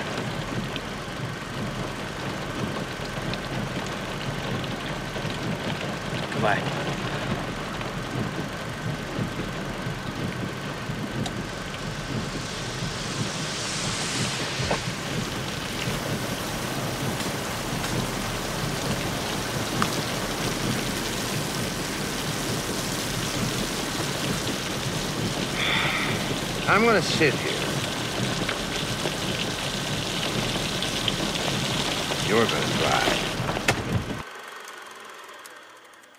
Donc, on poursuivre avec euh, The Hitcher. Marc, tantôt, qui disait qu'il n'avait pas vu euh, ce film avec Rodger Hauer, ben moi. Classique G qui a rien vu. Euh, bon, film de Robert Harmon, sorti en 86. Euh, ça m'en vedette Rodger Hauer dans le rôle du méchant John Ryder. Euh, T'as encore une fois Jennifer Jason Lee aussi qui joue Nash. Et le personnage principal, Jim Haley, qui est incarné par Thomas Howell. Un bon thriller des années 80, honnêtement, j'ai, euh, je vais être bien honnête avec vous autres, euh, j'ai pris un esti de pied avec ce film-là. Euh, ça raconte l'histoire justement de Jim Haley qui est dans sa voiture et bon, il, pleut tard le soir et il voit un, un gars qui fait du pouce, donc un hitchhiker, euh, joué par Rodger Hauer, le personnage de John Ryder. Donc il va l'embarquer dans sa voiture et après une discussion un petit peu euh, passive, je dirais, mettons que le personnage de, de Howard, il me foutait vraiment les jetons. Je- je- avoir été dans la voiture, je pense que j'y aurais dit de, re- de redébarquer tout de suite, ce, qu'il va euh, ce que euh, Jim Haley va faire euh, éventuellement. Et euh, bon, il va s'en suivre une, série d'événements où ce que le, personnage de Howard va décider de traquer notre euh, personnage principal et va lui faire vivre euh, vraiment euh, tout plein de, de trucs vraiment pas nice. Il va le framer pour des l'ex- l'explosion d'une station-service. Il va vraiment le poursuivre là à côté. Il va va tuer une petite famille aussi entre temps. Donc euh, vraiment, euh, Jim Haley va en avoir plein les bras avec ce, ce, ce gars-là tout le long du film. Ça va, ça va être vraiment une longue ride, admettons, parce que Haley s'en va à San Diego. Puis by the way, c'est vraiment, j'ai fait cette route-là euh, quand j'étais à, Las Vegas vers San Diego. Puis je voudrais pas être pris aux mains avec un monsieur méchant comme ça. Je vous en passe un papier Rodger Howard dans ce film-là incarne vraiment le il est, il est le mal incarné honnêtement. J'ai rarement eu aussi peur de quelqu'un dans un thriller horrifique que dans The Hitcher 86 c'est vraiment une putain de bombe ce film-là. J'en, revenais pas puis ça fait quand j'ai dit euh, à, à Mark et Steven que j'avais pas vu The Hitcher puis que je le choisissais leur réaction a été vraiment quoi tu sais comme comme à l'habitude Ben, en voulant dire Hein, c'est vrai que qu'il y t'as a beaucoup d'affaires que t'as pas vues, mais en même temps, dans les films d'horreur, t'as quand même couvert les bases pas mal. Ouais, c'est Ouais, un des plus gros des- qui te manquait, là. Ouais, c'était dans ma sur ma shameless, c'était un des, pre- des des premiers titres à voir puis c'est parce que l'histoire avec The Hitcher là, c'est que là à peu près 8 ans, j'ai acheté une copie DVD, tu sais les vieilles copies DVD avec le carton au lieu Ouais, du plastique HBO. là. Ouais, exactement. Ouais, c'est ça que j'ai euh, aussi. Je l'ai acheté au, euh, au marché aux puces à Saint-Eustache, puis bon, j'étais tout content, puis à un moment donné, il me passe, euh, il, il me pogne un envie, tu sais, je vais écouter The Hitcher, puis je m'installe, blablabla. Le DVD ne marche pas, et ça m'a tellement fâché, on dirait que depuis ce temps-là, là, ça fait au moins cinq ans, j'ai pas eu le goût de, le, de le voir en tant que tel, parce que je me disais, bon, sais, faudrait que je me retrouve une autre édition pour ma collection, ça me faisait chier. Puis blablabla, bon, de, fil en aiguille, je me suis pas tapé de Hitcher avant cette semaine. Mais pour un fan d'horreur comme je suis, c'est vraiment de quoi qui manquait solidement. Plusieurs courses poursuites vraiment incroyables. Euh, l'éditeur, c'était Frank Urioste, puis c'est lui le gars qui a travaillé justement sur euh, Robocop, Total Recall, puis Die Hard en plus. Fait que, c'est pas des Un gros le- Ouais, c'est ça.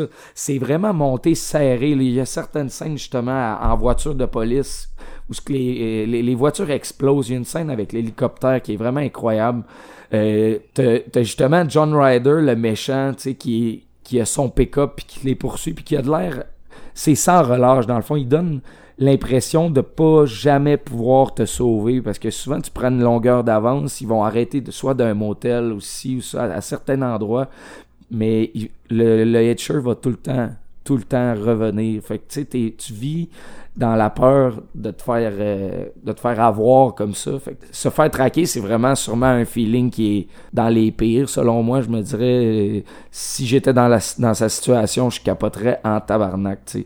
Puis c'est vraiment accompagné d'une musique qui te fait pas sentir très très bien là. Euh, Mark Isham a vraiment fait une soundtrack de course. C'est un gars qui avait travaillé sur Point Break entre autres. Euh, puis l'histoire qui a été écrite par Eric Red, qui a travaillé sur Near Dark, qui est un excellent film d'horreur des années 80 aussi. Blue Et Steel Ba- aussi, de Catherine Ouais. Puis euh, Ouais, Bad Moon aussi, un bon petit film de loup-garou des Ouais. années euh, mi-90 là, que j'aime beaucoup. Euh, donc euh, non, c'est vraiment un film qui te pogne au trip parce que tu, tu c'est dans ce cas-ci, tu prends pour le personnage principal parce que la police à un moment donné va, va l'arrêter puis va le mettre en cellule parce qu'ils vont croire que c'est lui justement qui a causé l'explosion de la station-service, qui va traquer les gens. Donc, il se fait vraiment framer à, cause d'un couteau rempli de sang, puis blablabla. Plus de permis de conduire, donc plus, que, plus façon de trouver son identité. Il va rentrer en dedans, puis ce- ce qui est vraiment le plus tordu dans cette histoire-là, c'est que vraiment Rodger Hauer va venir au poste pour le libérer, pour le laisser sortir, pour le retraquer encore. C'est vraiment démentiel à quel point ce personnage-là est... Puis il nous, il nous est pas expliqué, on n'a pas de background, on le connaît pas ce gars-là, on le sait qu'il est recherché, mais la peur qu'on a face à ce personnage-là, c'est le fait de l'inconnu. tu sais. On n'a aucune idée pourquoi il crée ça, pourquoi qu'il il veut anéantir, dans le fond, le personnage de Jim Haller, tu sais, vraiment, avec la... il, va, il va kidnapper Nash plus tard, en tout cas, c'est... Au final, euh, Haley va, va pas gagner, il- il- tu finis par te dire c'est c'est sans espoir, tu sais. Même si éventuellement, bon, le film finit par finir, puis tu te dis, ouais, t'es en crise pareil. C'est vraiment un film qui, qui t'amène des émotions incroyables. C'est un esti bon thriller, les gars. J'ai capoté bien raide. Fait que je suis vraiment content qu'on ait parlé de ça parce que ça m'a donné l'occasion de me dire, bon, je clôt la discussion par rapport à The Hitcher, je vais l'avoir vu, puis je vais pouvoir en parler. Puis honnêtement, ça va être un genre de film qui va se retrouver dans mes dans mes billes d'Halloween là, tu sais, tu fais 4 5 films à l'Halloween. C'est vraiment un film d'ambiance là, il pleut, euh, même dans le jour les poursuites tout ça comme j'en parlais, c'est monté de façon de maître là, donc euh, c'est très très très rythmé. Puis il y a une performance de Rodger Hauer qui est, je pense, euh, intemporelle. C'est là qui me fait le plus peur. Puis tu, tu le regardes, c'est son calme qui est vraiment, qui est magistral dans sa performance parce que c'est, il te fait vraiment, t'as l'impression d'être bien en sa présence. C'est ça qui m'énerve avec ce gars-là, c'est que même dans les pires méchants qu'il va incarner, c'est comme réconfortant. On dirait qu'il est trop bon dans ce qu'il fait. ça, ça transcende la- l'acting en général. C'est un exemple pour ceux qui, incarnent des méchants, mettons, pour le cinéma d'horreur euh, à long terme et pour les prochaines années. C'est sûr qu'il reste un exemple à suivre. Donc, euh, non, j'ai vraiment... J'ai vraiment pris une bonne claque, les boys, par rapport à The Hitcher. Moi, The Hitcher, ça me surprend toujours parce que, euh, tu sais, c'est Robert Harmon qui réalise ça, qui a jamais vraiment fait autre chose de notable. C'est Eric Red qui est, je veux dire, il a fait quelques bons trucs. On l'a dit, il a collaboré avec Catherine Bigelow, mais tu sais, c'est, pas quelqu'un non plus qui est un grand euh, nom là du genre. Et pourtant, ces deux gars-là se sont mis ensemble pour faire un film que je considère vraiment comme un masterpiece. C'est peut-être aussi parce que j'ai un un fétiche pour les films d'horreur euh, routiers comme celui-là. J'étais comme destiné à triper sur The Hitcher. J'ai toujours été, mais c'est vraiment réussi. C'est le, le, le script d'Eric Red, c'est pas mal un des meilleurs scripts d'horreur pour moi. C'est vraiment parfait. Tu sais, c'est à la, à la frontière entre un film d'ac- d'action, un film d'horreur. Euh, Il y a des bouts qui sont shootés comme si c'était un western, vraiment. Là. Dans les montagnes du Nevada, là, tout ça. Non, c'est ça. C'est John Seal, le, le directeur photo, qui a fait Mad Max Fury Road, entre autres, avec George Miller. Puis la façon qu'il shoot la route euh, dans toutes les scènes, là, que ce soit quand ils sont à un, à un espèce de gros euh, à un gros parking de truckers, euh, quand ils sont dans un petit diner, la finale dans un dans le désert ou euh, juste les shots dans l'habitacle des chars. euh, des, souvent, il y a comme des chars côte à côte là, dans certaines Quand il y a la tempête de sable aussi, c'est vraiment cool. Là. Tu sais, justement, t'a- t'arrêtes puis tu vois qu'ils qu'ils ont de l'air perdu puis qu'il n'y a plus de point de repère. Tu sais pas t'es où. là. C'est vraiment angoissant. là. Non, c'est ça, je trouve que, tu sais, j'aime vraiment ça, les road movies, puis spécialement ceux d'horreur, parce que, tu sais, il y a toute l'espèce de dimension philosophique du, parcours individuel, du, du, du voyage, tu sais. Puis c'est le fun quand, dans ton road movie, t'es capable d'avoir des, vraiment des péripéties, puis des environnements euh, visuellement, tu sais, qui marquent. Ce film-là a tout. Puis ce que j'aime aussi du script, du script de Eric Red, c'est que ça te prend de la première crise de seconde à la dernière. Tu sais, c'est pas un film. Souvent, les films d'horreur, c'est comme, euh, ah, on va prendre un petit 20 minutes, on va introduire les protagonistes, après ça, la menace va arriver graduellement. Ouais. Dans la première fucking scène de The Hitcher, euh, ton gars, il arrête son char puis il ramasse Roger Hauer. Et Et le remake fait tout le contraire. Tout ce que tu viens de dire là, c'est tout ce que le remake va faire avec la même calice d'histoire. Ouais. C'est ridicule. Ah, le remake est pas très bon, c'est peut-être une des raisons pour lesquelles les gens cherchent moins le l'ancien. Ouais. En plus, ils sont sortis, euh, je pense, avec seulement 20 ans d'écart. Euh, et c'est ça, Roger, c'est peut-être pas le meilleur film dans lequel Roger a joué, mais c'est sa meilleure performance, certainement. Là, c'est, euh, il est vraiment bien shooté, il est monolithique. Tout à l'heure, je, je name droppais le, le Joker dans The Dark Knight. Je le name drop encore ici parce qu'il y a vraiment des scènes où ça me faisait penser à la performance de Heath Ledger dans euh, dans The Dark Knight. Entre autres, quand il est enfermé dans le poste de police, là, puis que le, le Ouais. protagoniste s'en va le confronter. Euh, tu sais, c'est- tu l'as dit, Jeff, mais tu sais, l'espèce de calme froid en dessous duquel se cache un fucking maniaque. Ouais. Mais, euh, tu sais, la, la première scène, quand ils sont ensemble dans le char, puis que tu sais juste pas jusqu'où il va aller, tu sais pas ce qu'il est prêt à faire, tu sais, c'est vraiment euh, de la masterclass de, de, Mm. de, de psychopathe, là, tu sais, il fait juste le regarder, puis l'autre gars est comme, tu vas-tu me dire où tu veux aller, puis genre, il prend, il met sa clope dans sa bouche, puis déjà là, t'es comme fucking malade. Ah, il dans répond à aucune de ces questions. Aucune. Même quand il rentre dans la voiture puis il est comme salut, il dit même pas salut. Fait que déjà là, t'es comme euh... Non, c'est ça, avec la pluie torrentielle dans cette scène-là, c'est vraiment malade. Puis tu sais, là, ça fait cinq minutes que t'es dedans, t'as la chienne de ta vie. Leur première confrontation se finit d'une façon épique, inattendue, puis après ça, c'est juste non-stop, non-stop. Puis ok, j'ai revu le film, puis tu sais, je voyais peut-être un petit peu plus les défauts que quand j'étais jeune. Tu sais, c'est sûr qu'il se passe mille affaires dans ce film-là, les péripéties. Euh, pour remplir un film qui commence ses chapeaux de roue à cinq minutes, il faut quand même que t'en, t'en ajoutes, Ben, des puis bonnes t'en beurres épais. Ouais, vraiment. Il y en a beaucoup, puis tu sais, il y a, y a certains, euh, certaines décisions de personnages que des fois tu te poses un peu des, des, des questions, tu sais, c'est peut-être un petit peu plus euh, naïf que dans mon souvenir, mais tu sais, j'aime tellement ce fucking film-là, c'est tellement un film d'action, euh, tu sais, c'est non-stop, là, c'est, c'est vraiment le gros trip, puis euh, l'acteur principal, je, le trouve pas pire, je trouve qu'il s'en sort bien, c'est sûr que quand t'es en avant de Roger qui fucking... euh, Ouais. euh, en mode beast mode là t'es c'est- bon c'est un petit peu plus euh, un petit peu plus risqué Euh, Jennifer Jason Lee aussi là elle a moins de son rôle est moins important que dans Flesh and Blood mais je, je l'aime bien là même si C'est attachante, là. peut-être plus le personnage là, qui s'intègre moins bien à l'histoire Euh, mais ce qui- la façon que son arc à elle se termine c'est quelque chose là, Ah, vraiment ouais, le film est game. Euh, il- c'est ça qui est cool, c'est que le script te prend. Il y a beaucoup d'éléments inattendus. Et moi, je perçois un peu The Hitcher comme un, un slasher, même si euh, c'est Mm. un film qui, est, qui était clairement destiné à un plus gros crowd parce qu'il est plus gêné de montrer sa violence. Et pourtant, on la ressent. Là. Tu sais, Il y a une scène d'écartèlement là, il, mon- il montre rien, puis la façon que c'est shooté par Harmon, tu sens tout pareil, T'as les- pas besoin Ouais, de vraiment. montrer ça, là. Ah non, il y a, c'est il y a ça. quand même une coupe de scènes qui montrent des choses que ça va quand même généreusement là, dans le giclage de sang. Mhm. Ben, les deux policiers qui se font descendre à bout portant. Oh, là, ouais, non, c'est ça, Non, c'est ça. c'est surprenant. La deuxième apparition du de Roger est tellement bien faite là, je, je trippe à chaque fois. Encore là, son jeu euh, qui est vraiment nice, mais bref, euh, vous l'avez dit, c'est comme c'est une présence euh, vraiment maléfique. Et ce que je trouve impressionnant, moi de Hitcher, je- c'est un slasher, mais tu sais, dans tous les slashers, les, tes tueurs vont être shootés dans le noir, vont porter des masques. Là, t'as fucking Roger Hauer, il fait juste s'assire. Il a pas de masque, il a sa face. Sa face fucking creepy. Puis moi, il me fout plus la chienne que n'importe quel Jason Michael Myers. M'en calisse de ces méchants-là, tu en tout respect, là, ils ont jamais peuplé mes cauchemars, mais Roger Hauer là-dedans, c'est vraiment un fucking cauchemar. Tu je trouve vraiment qu'il... il- c'est aussi de la façon qu'il est cadré, la façon qu'il est shooté. Harmon, là-dedans, est vraiment créatif, là.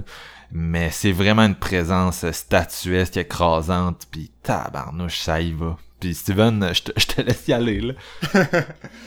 Pour moi, ce film-là fait pour l'autoroute ce que Jaws a fait pour l'eau. Puis là, je parle vraiment juste pour moi, là. Mais ça donne que, tu sais, un coup que j'ai vu Jaws dans ma jeunesse, j'avais beau me baigner dans une piscine plus grande que ma gueule, j'avais tout le temps l'image d'un requin qui venait me bouffer les jambes en dessous de l'eau.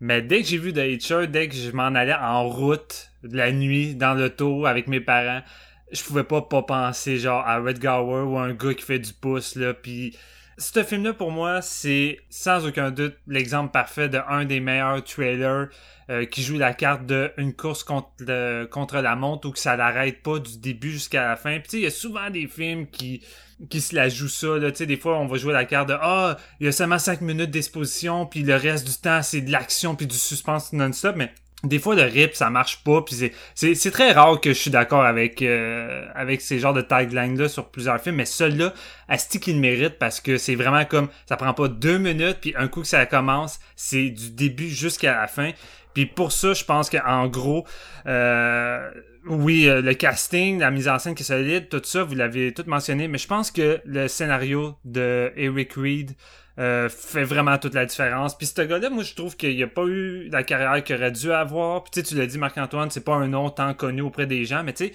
il a écrit Near Dark, il a écrit Blue Steel, puis il a écrit et réalisé... Pardon, euh, co-écrit, oui, excuse-moi. Puis euh, euh, il a écrit et réalisé Cohen and Tate, qui est aussi une espèce de petit trailer euh, underdog, là. Ouais, pardon? Routier. Routier, encore une fois, tu sais, on est pas mal des mêmes eaux de, de Hitcher, mais avec une vibe différente. mais c'est le genre de film aussi également, tu sais, que c'est du début jusqu'à la fin, ça l'arrête pas.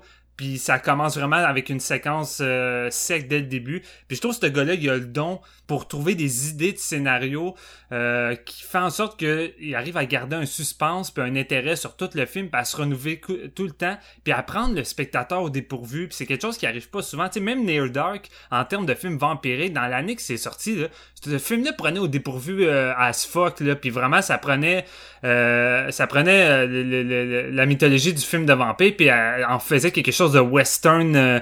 Encore une fois, tu l'as dit, Marc, mais ce gars-là, vraiment, il aime vraiment les westerns, parce qu'on retrouve tout le temps cette vibe-là dans les films que- qu'il a écrit ou co-écrit. Puis dans Near Dark, ça se ressentait vraiment. Puis dans Hitcher, c'est la même affaire, dans le côté désertique. Euh, puis les, les, affrontements entre Jim puis euh, puis Rodger, euh, t'as tout le temps l'impression que c'est comme une espèce de, de duel effréné sous le soleil avec une humidité puis que ça va finir en bain de sang. Et c'est ce qui me fait le plus capoter, c'est justement la performance de Rodger Hauer. Euh, pour moi aussi, Marc-Antoine, c'est genre ma, ma performance euh, favorite d'Edgar. Je pense que c'est sa meilleure parce que c'est sans doute la performance où il dit le moins de dialogue, mais c'est sans doute la performance la plus imposante que j'ai vue dans le, le silence. Ce gars-là offre une vraie performance physique. Et le fait que son personnage a pas vraiment de... euh, on n'a pas d'informations, tu sais, tu l'as dit Jeff, mais on sait pas d'où il vient, on a un nom, puis même là, tu sais, c'est-tu réellement son vrai nom Ouais. qu'il dit à Jim, on le saura jamais. Mais non. Puis ce gars-là, la façon qu'il s'intègre dans le film, c'est drôle, tu sais, euh, Redgar Hauer, là, il est pas tant là dans le film. Oui, il est là, mais des fois il apparaît, puis après il disparaît pour un, pour un crise Ouais. de bout. Puis c'est ça qui me fait triper, c'est comme une espèce de c'est comme une espèce d'ombre démoniaque de Jim qui apparaît sans prévenir de façon pratiquement surnaturelle que tu sais jamais jamais quand il, euh, va arriver, puis tu sais jamais comment il va arriver, puis il y a des moments t'es comme Chris comment c'est arrivé, tu sais, à un moment donné Jim mange un, un, un hamburger, puis là tout d'un coup il y a un doigt dans son hamburger, fait que ça veut dire qu'il était là, puis il y a tout le temps de quoi que c'est pratiquement surnaturel la façon que l'autostoppeur revient hanter Jim à chaque fois au point que tu commences à te questionner Chris euh, Jim est-tu dans sa tête là, y a-tu Ouais. réellement un autostoppeur puis c'est lui qui est en train de commettre des meurtres? Fait, j'aime ce genre de présence là surnaturelle puis tu sais c'est sûr qu'ils essaient souvent de faire avec Michael Myers, les Jason, mais tu l'as dit, euh, Marc-Antoine, là, le fait qu'on a un visage à se mettre sous les yeux euh, rend le tout, je pense, vraiment plus terrifiant qu'un simple masque. Là. Euh, puis aujourd'hui, c'est peut-être ça qui arrive également. Tu sais, je, re- je revois les films Halloween ou les Jason, ça me fait plus euh, autant peur que quand j'étais jeune, mais je revois de Hitcher aujourd'hui. Rutger me fout la fucking chienne. Là. Puis les cinq premières minutes dans l'auto, euh, avec les malaises de non-silence, puis qui fait juste, il fait juste fixer Jim constamment, puis Jim est comme pouvez-vous me donner une réponse? Je fais, je fais le pas bien. Je suis comme, moi non plus, je fais le pas bien. Chris ça dehors. On est Euh, plus non. dans le Silence of the Lambs, tu sais, Ouais, l'acteur ouais. qui est pas tant là, mais qui hante le frame à chaque instant. Non, c'est exactement. Puis le film a un mix des genres qui est tellement savoureux. Puis ça, ça me fait vraiment triper. On va être vraiment entre le trailer slash slasher. Par moment, on tombe dans le gros film d'action avec des poursuites de malades, d'une espèce de double poursuite policière avec deux voitures. Ensuite, c'est un hélico avec d'autres policiers. Puis là, t'as Walger qui vient s'intégrer pour foutre la, foutre la merde dans tout ça. Puis t'es comme... Man, les scènes d'action ont pas pris une fucking ride, mais c'est pour moi c'est pas mal tout le film qui a pas pris une fucking ride. Oui, on peut peut-être questionner certains agissements de de personnages puis même là je pense que ça me dérange même pas tant là parce que je trouve que à la limite euh, le gars est tellement en train de perdre la cape que je peux comprendre mais c'est un trailer comme on n'en voit plus vraiment de nos jours. Un trailer avec des couilles. Un trailer qui arrête pas qui donne du suspense du début jusqu'à la fin avec des moments d'anthologie, des, des personnages, ben surtout Rod un personnage, un vilain iconique à mes yeux. Euh, puis sans parler de la fucking soundtrack de Mark Isham qui semble sortir d'un d'un rêve désertique à la lumière. T'as tout le temps l'impression d'être dans un rêve, ce qui vient appuyer le côté genre surnaturel de Rodger qui s'intègre de nowhere, de tout partout. Euh, vraiment, il donne une esthétique d'ambiance à ce film-là. Puis comme tu le, vous l'avez dit, le décor désertique avec ça. Non, euh, hon- honnêtement, c'est de la fucking bombe ce film-là. Puis je comprends pas que il y a pas d'édition Blu-ray encore de Scream Factory, de Arrow, peu importe, ou un nouveau transfert, mais fuck! Grouillez-vous les distributeurs, je veux dire. Pour moi, ce trailer, ce ce trailer-là, c'est une référence, puis c'est le genre de film que je revois tout le temps avec plaisir, puis que j'ai envie de faire découvrir aux gens euh, le plus possible, puis pas avec le fucking remake qui reprend la même fucking histoire, même les mêmes séquences, mais tellement sans la surprise, sans l'énergie, sans... Il y a rien de tout ça, c'est vraiment une Même, coquille euh, vide. Même la scène, ils ont comme changé le, le- Ouais. ils ont comme changé un élément puis ça, ça ça marche pas. Hmm. Ça, ça, marche pas, t'es juste détaché, tandis que là, chaque élément fonctionne, chaque surprise est là, puis tu sais, je me rappelle la première fois que j'ai vu ce film-là, je l'ai vu quand même sur un peu plus vieux, là, c'est pas un film que j'ai vu quand j'étais très très jeune, mais euh, à toutes les fois que je me disais que je savais aussi que ça s'en allait, ben le film a réellement des revirements cool qui prend au dépourvu, puis je trouve que même aujourd'hui ça fonctionne encore parce que les trailers d'aujourd'hui manquent de couilles. Fait que, tu sais, on est capable de voir les revirements à venir. On sait aussi que ça va s'en aller parce que les, les, les grosses productions ont pas les couilles de prendre des risques. Ben, celui-là, tu sais, c'était quand même exceptionnel même à l'époque où c'est sorti c'était pas pas un thriller commun de 1986, c'était de la grosse bombe. Ouais, non, mais c'est ça, je veux prends le dire. meilleur thriller de, de 2019. euh, Non, mais c'est ça que je veux dire dans le sens que même aujourd'hui, je vois pas d'autres trailers qui arrivent à, à, à surprendre autant la plupart du temps de qu'est-ce que je vois des gros studios. Tu sais, je parle pas des petits films indie, mais quand je vais voir un gros film, euh, un gros trailer au cinéma avec euh,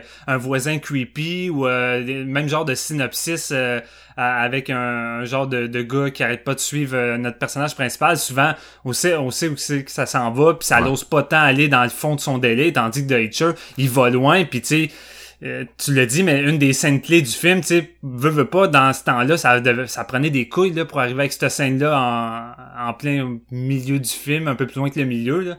Fait que, tu sais, vraiment, je trouve que c'est un film que même aujourd'hui, ça a autant de couilles que, que à l'époque que quand c'est sorti. Là. Fait que, Ça a été Non, facile de faire un Friday the 13 avec euh, tu sais la prémisse de l'autostoppeur qui tue, je pense que même au milieu des années 80, c'était comme c'était une espèce de légende urbaine qui terrorisait Ouais. le monde, puis tu sais, il y avait beaucoup de tueurs en série aux États-Unis à cette époque-là, puis le monde freakait juste ses autostoppeurs, fait que ça aurait été facile de prendre un auto, un, ça aurait été facile de faire un slasher d'autostoppeur, comme il y avait un slasher qui sortait à chaque semaine aux États-Unis dans cette période-là, mais c'est vraiment pas là que, si vous l'avez jamais vu en vous disant, oh, m'en calisse, tu sais, un slasher d'autostoppeur, ça me tente pas, euh, non, là, il faut, faut remédier à la situation. Ouais, c'est loin d'être un simple slasher d'autostoppeur. Tu sais, on l'a dit, ça va être dans les différents genres en même temps. C'est peut-être ça qui donne le panache aussi au film, là, le fait que tu, tu passes d'une scène à une autre. Tu sais, autant tu peux passer à une scène de suspense, d'horreur, de meurtre, à une séquence de fusillade euh, ou de poursuite. Fait tu sais, ça donne vraiment une énergie hors du commun au film que si ça avait été un banal slasher. On euh, est plus proche du premier Terminator dans le ton, tu sais, qui a vraiment Ouais, un gros, vraiment. un gros ADN de slasher, mais qui s'en permet, qui va faire dans l'action, qui varie les genres, Juste comment euh, Jim, il- quand il sort de la, de la prison, là, comment que c'est shooté dans le poste de police avec les corps morts puis le chien qui, qui, qui liche le sang pis tout ça, man, avec la musique, c'est vraiment là. On, on dirait que c'est palpable à quel point il pourrait surgir de n'importe quelle euh, pièce, là, tu sais. Ouais. Tu sais pas est où la menace, mais tu le sais qu'il y en a une. Fait que. euh, Puis c'est fou, mais à chaque fois tu vois l'évolution de Jim par rapport à chaque nouvel événement que le Rodger vient foutre de merdique dans, dans sa situation.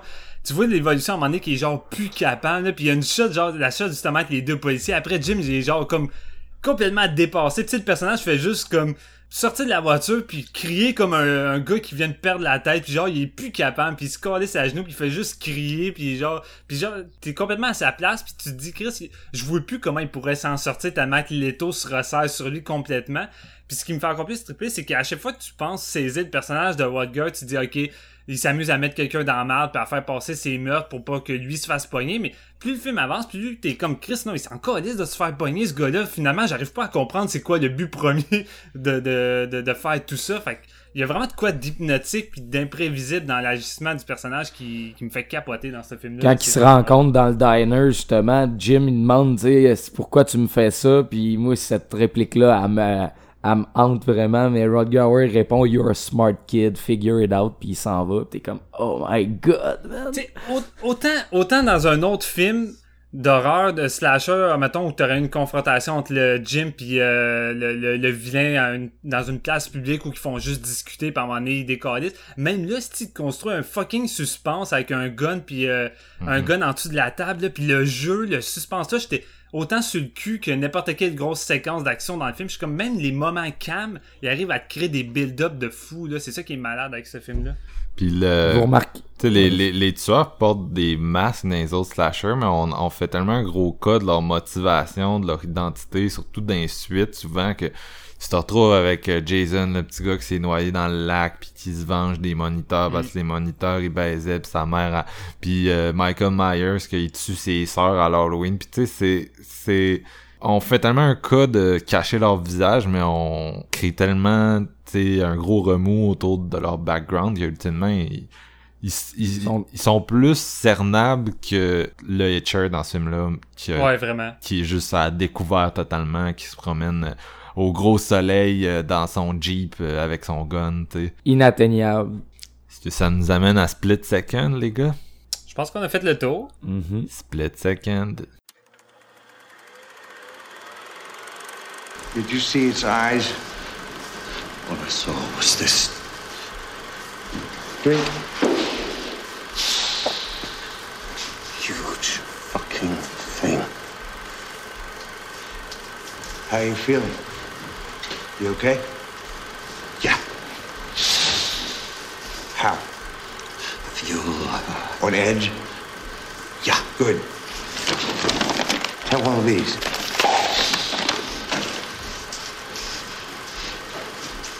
Dick, you really get laid every night?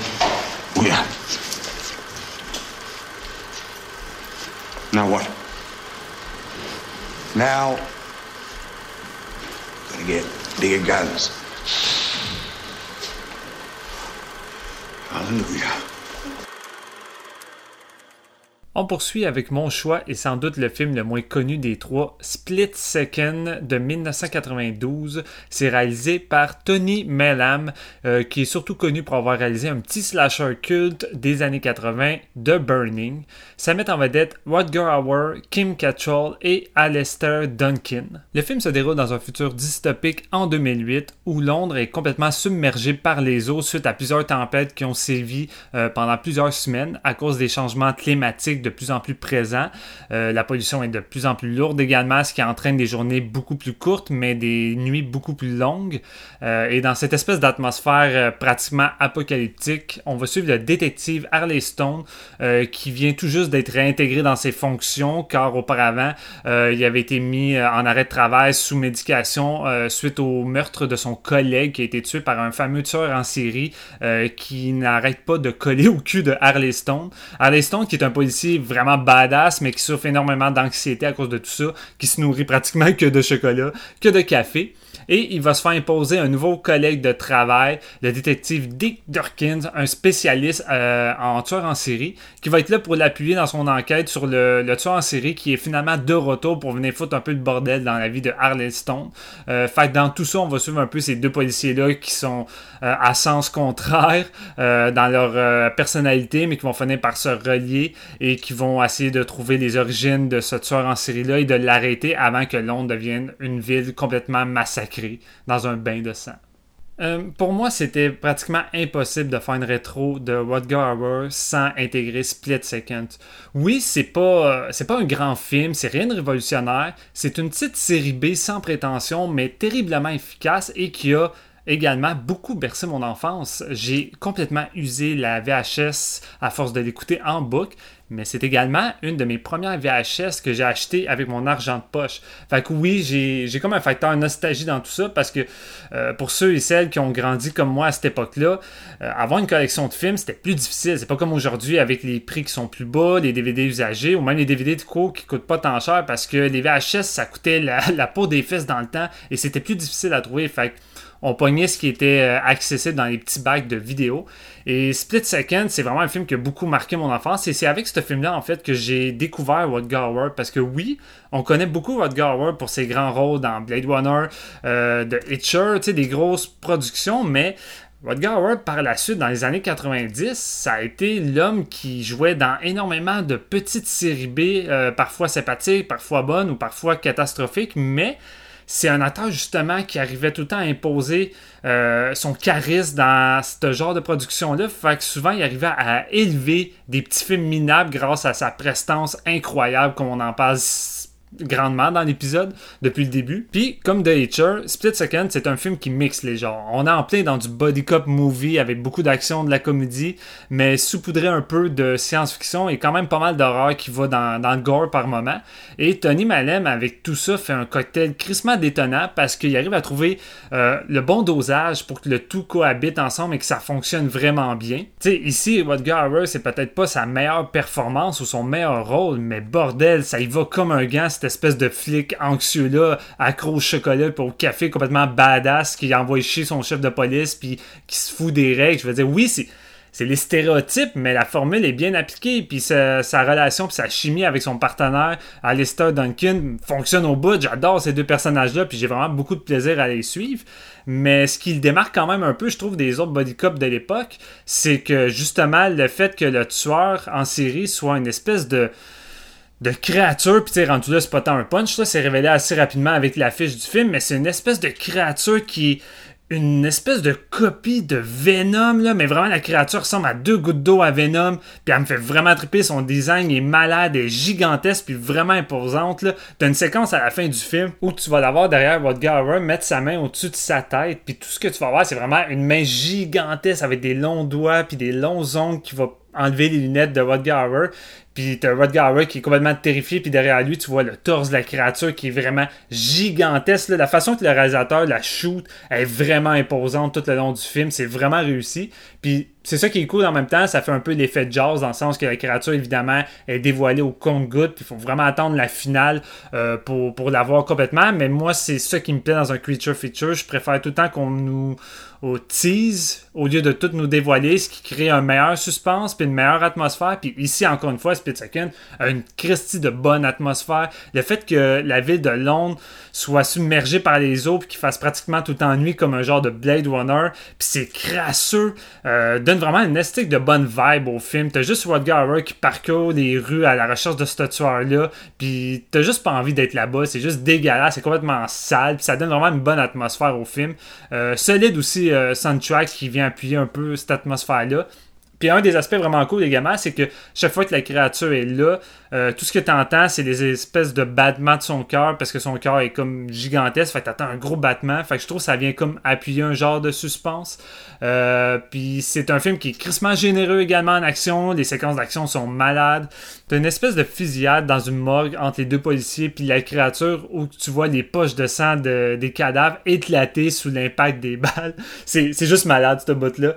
Ou t'as une autre fusillade dans le bloc appartement de Gower où que tous les objets éclatent sous l'effet des balles. C'est comme c'est vraiment bourrin, pratiquement John Woo style dans la façon que ça explose partout. Fait tu sais, c'est vraiment généreux dans l'action, euh, comme ça l'est autant dans les séquences d'horreur. Les moments où que Gower découvre les cadavres sur les lieux de crime, euh, tu vois juste des pièces remplies de sang avec la victime au milieu qui a le torse complètement ouvert puis tu peux voir le cœur qui a été comme mangé à moitié. C'est quand même assez gore c'est le fun. Euh, des petits moments d'humour qui parsèment le film font mouche également je ris pas mal à, chacune des petites blagues à la body cup movie. Euh, j'aime bien aussi le personnage de Kim Cattrall qui apporte beaucoup d'humanité euh, au personnage de Gower. Les moments intimes entre ces deux-là viennent rajouter un peu plus de un peu plus de viande en autour du personnage. Fait que je trouve qu'on s'attache encore plus. Euh, sinon, écoute, en gros, c'est ça. J'ai bien hâte de voir si vous avez si vous avez trippé autant que moi, les gars, parce que, tu sais, oui, il y a beaucoup le facteur nostalgie qui, qui m'accompagne dans tout ça, mais je trouve que même aujourd'hui, c'est une, une crise de bonne série B qui qui est encore trop méconnu selon moi. Il n'y a pas vraiment de bonne édition Blu-ray encore. Souvent, il faut, importer une édition d'ailleurs. Mais là, avec le décès de Rodger Hauer, euh, tu as une compagnie, je crois que c'est Kino, je ne vais pas dire de fausses informations, qui a annoncé justement dernièrement qu'elle allait sortir un Blu-ray de Split Seconds. Fait ça vient me combler grandement parce que ça fait longtemps que je désire un Blu-ray de ce film-là. Fait que, en gros, si vous êtes fanatique de films de monstres puis de body cop movie puis que vous pensez avoir tout vu, foncez sur Split Seconds. Je pense que vous allez avoir beaucoup de fun. C'est une série B qui a vraiment bien vieilli, qui reste toujours aussi efficace de nos jours. Fait que du gros fun. J'ai hâte de voir si mes collègues ont euh, autant apprécié euh, le film que moi ou c'est vraiment juste mon facteur nostalgie qui l'emporte encore et qu'on peut trouver sur Amazon Prime en ce moment euh, depuis 2 euh, deux trois semaines depuis la mort de, de l'acteur euh, ils nous ont sorti ça pour ceux que ça intéresse. JF t'en as pensé quoi? Split Second. J'avais aucune idée de l'existence de ce film là mm. quand Steven en a parlé je vais choisir ça. D'après moi JF va aimer ça. Ben t'avais raison man. T'avais raison. J'ai vraiment eu du un petit fun fou avec ça. Je m'attendais pas à ce que ça soit horrifique. Quand j'ai regardé euh, le réalisateur, c'était le gars qui avait fait The Burning, qui est un de mes slashers préférés. J'ai fait le saut, j'ai fait Ah ouais, ok, bon, on, est, on entre dans un terrain un peu plus connu. Là, tu sais, euh, je pensais pas connaître euh, le. Tony Mayhem, ça me disait rien, mais tu vois, c'est le seul film qui a réalisé que je connaissais The Burning. Donc, le nom me disait pas grand chose. Puis vraiment, là, comme tu dis, une petite série B sans prétention, vraiment le fun, mais avec des bonnes scènes, avec des bonnes scènes d'action, honnêtement, juste avant avant que tu découvres que c'est une créature, honnêtement, tu, tu te rends compte quand euh, euh, c'est dans un appartement à un moment donné où Rodger Hauer il saute par-dessus plein de meubles justement puis c'est une fusillade puis c'est vraiment rapide. Tu te dis ah ouais ok euh, c'est vraiment rythmé puis c'est quand même bien bien monté la mise en scène est vraiment le fun je trouvais ça intéressant comment c'était amené c'est rempli d'action, puis en même temps, la relation entre Rodger Hauer et Alastair Duncan est vraiment solide. Je trouve qu'ils ont vraiment bien locké ensemble. C'est vraiment digne des, des, des, grosses productions de body cop movie. Body cop qu'on movie, les mêmes qualités. Mais ben oui, non, on, vague dans ces eaux-là, mais le personnage de Howard est tellement justement charismatique dans son je m'en foutisse, je veux travailler tout seul puis tout, puis finalement le développement de leur relation euh, amène une, une, voyons, euh, un duo qui est vraiment attachant puis vraiment le fun là. vers la fin ils ont des espèces de calls l'un et l'autre parce tu sais justement le personnage d'Alastair Duncan qui devient un peu plus genre badass puis dans l'esprit de de Rodger Hauer fait que là le policier le, voyons le le chef de Le police chef, qui ouais. en revient pas. Il est comme, voyons donc, qu'est-ce que vous y avez fait, tabarnak? ils, se- ils sont rendus un puis l'autre pareil, puis là, ils capotent sur le fait que c'est un monstre au lieu d'être justement un tueur en série normal. Fait que là, ils jouent avec là-dessus. La- le moment où ils vont chercher les guns puis tout, on a besoin de plus de firepower. Ça me faisait penser un peu à John Wick, genre, on revient pour, euh, ok, nos guns sont pas assez gros, on a besoin de vraiment plus. Puis là, on prend ça là, non, il est trop petit. Non, il est trop petit. Finalement, ils finissent avec des estis de gros shotgun je- ça me faisait vraiment rire. Puis le, le- comme tu l'as dit, le design de la, de la créature, là, c'est vrai que ça fait très Venom, mais moi, j'ai vraiment aimé ça. J'ai, Ouais. C'était le Venom que je voulais voir. Là, qu'avec, tu sais, tu reprends le, tu prends lui de Tom Hardy, puis c'est vraiment pas la moitié de ce que c'est, ça pourrait l'être vraiment. Dans- Split Second a plus l'air d'un Venom de Marvel que Ouais. euh, Venom l'est réellement. tu sais. Fait que non, j'ai vraiment aimé ça. Puis le côté horrifique vague très très bien avec le côté action. Je trouve que c'est un mix qui, qui, qui va bien, mais il faut que ça soit maîtrisé. tu sais. Puis je, je trouve que le ballon entre les deux est vraiment solide. Autant les scènes de tension, tu l'as parlé, mais la scène de la morgue est vraiment vraiment solide. Là. Puis quand, quand ça se met à, à éclater, là, ça tire de partout. Vraiment, c'est du bonbon. T'as juste les vraiment- poches de cadavres qui explosent partout. Ah ouais, il, tu sais, il s'en calisse, là. Il pile pas sur des œufs, on veut vraiment détruire ce- cette créature-là, mais en même temps, ça l'amène l'espèce de love story entre Rodger Hauer et Kim Cattrall, qui est vraiment super le fun aussi, parce que ça crée justement un- une menace, parce que, bon, euh, tu sais, c'est sûr que le personnage de Rodger Hauer, il est difficile à atteindre, mais la créature va utiliser la femme pour se rapprocher de lui, puis justement y faire mal indirectement. Fait que, tu sais, c'est c'est un peu classique comme, euh, comme, comme scénario, je dirais, ouais. mais ça reste que ça le fait très bien. Fait que non, ça m'a surpris. J'aime beaucoup les univers dystopiques en même temps aussi. Fait que, de- que l'espèce de Londres rempli de rats, crasse, euh, tu sais, c'est ça faisait penser en même temps à Flesh and Blood, mais dans une, dans une époque comme futuriste. tu sais, C'est, il y a rien vraiment de propre. C'est juste genre, on, on vit là-dedans parce qu'on n'a plus le choix. Tout- l'appartement de Rodger Hauer, Ah, man, c'est- avec les oiseaux puis tout, puis c'est, c'est le bordel ben raide. Là, tu le vois qu'il est en genre de dépression, anxiété chronique. Son personnage est bien, bien écrit puis développé, puis je pense qu'il joue vraiment bien.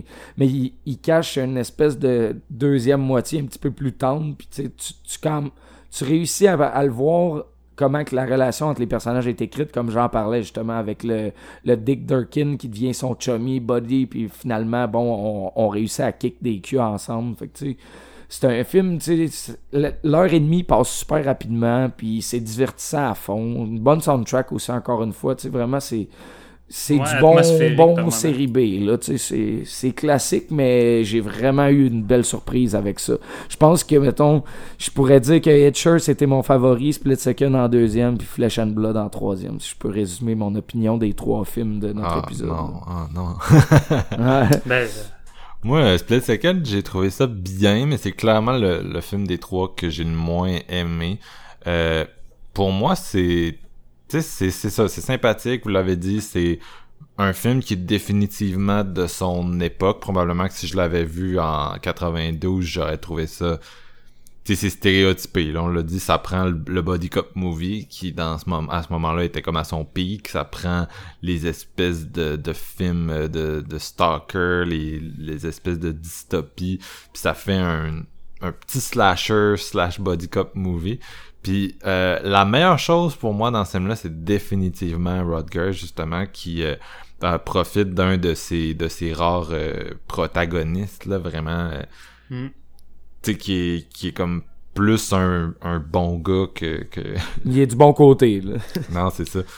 Mais c'est ça, c'est un film qui est assez euh, cartoonesque, un peu dans, dans, dans, dans ce qu'il faisait de- dans ces années-là. Là. Vous avez peut-être déjà vu Blind Fury, où il joue le, ouais. le, le Zatoichi américain, comme dirait Steven, le samouraï aveugle qui, qui sauve un petit gars en... Fait que tu sais, c'est, on est plus là-dedans, on est plus dans le hobo et le shotgun. C'est... J'ai trouvé ça bien, mais en même temps, j'avais tout le temps l'impression d'avoir mieux... avoir vu mieux ailleurs, d'avoir plus aimé ça. Fait que je te dirais que c'est le genre de film, ça s'écoute sans sans déplaisir, comme on dirait, mais je m'en foutais un peu, tu sais, ça m'a juste pas marqué. Euh, Il y a une scène d'attaque à un moment donné dans l'appartement qui est, qui est le fun, la façon que c'est shooté. Roger, il porte beaucoup des lunettes dans ce film-là, des petites lunettes, puis c'est là que j'ai réalisé à quel point les yeux de ce gars-là c'est une force tu il est bon il est bon aussi euh, avec ses petites lunettes mais il manque de, il manque Je suis d'accord avec toi. il ça. manque de quoi? La profondeur, on dirait, de son visage, hein, tu sais, comme l'espèce d'âme, comme... Je sais pas, mais son visage il amène une notion de respect qui est comme hors du commun, je trouve. ouais Sa prestance est vraiment, là, vraiment solide. Fait Mais il, il est encore plus imposant là-dedans. Tu sais, C'est sûr qu'il a pris du poids tu sais, face à- aux deux films qu'on a parlé avant, mais il est vraiment imposant, euh, sa carrure là-dedans. Puis c'est sûr que rendu face à la créature, là, il paraît inoffensif, mais Et comment il est filmé dans un couloir, là, quand Ouais. il passe à côté des autres policiers, t'es comme, tu tu t'en vas de là, tu te tasses parce que sinon tu te fais rentrer dedans solide, là. il est tout le temps en train de brasser son café avec les crayons des autres. Là, puis... Ouais, non, je trouve que c'est un personnage qui est comme relativement original de la façon est- il a été composé, tu sais. C'est pas un genre de fr- frontman typique de, de body cop, tu sais. Il est comme, il est spécial, tu sais. Tu, te dis, quelqu'un qui mange pas, il y a pas rien dans son fridge, il boit, il boit du café puis il mange du chocolat, il dort pas, tu sais. À un moment donné, il est comme, ah, ça fait quatre jours, j'ai pas dormi, puis tu sais, comme, tape. Je l'avais parti en français en plus sur Amazon Prime au début, puis j'étais là, je laisse ça en français, je, ah, je vais l'écouter en anglais, mais Chris, que la traduction était drôle. Je t'habitue en, français. Je, je sais pas Ah, si c'est-. Ben, je sais pas si c'est la même traduction, parce que moi, en VHS, c'est.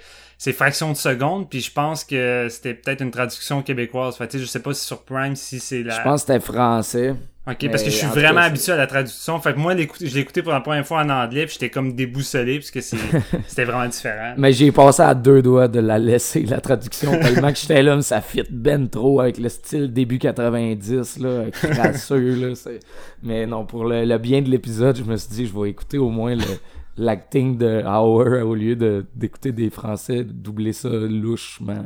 Tu sais, je suis d'accord avec Marathon, c'est sûr que c'est pas un grand film, c'est vraiment une petite série B, puis c'est sûr que le fait que je l'ai vu plus jeune fait en sorte que j'ai une, une relation particulière avec ce film-là, mais en même temps, malgré que c'est un film pas mal de son époque, tu sais, je trouve qu'il arrive quand même à... Tu sais, le fait que ça soit un body cop movie avec un meurtrier stalker, mais le fait que ça soit une esti de grosse créature qui dévore des corps, puis qui essaie de, des cœurs, puis qui essaie de faire un rituel...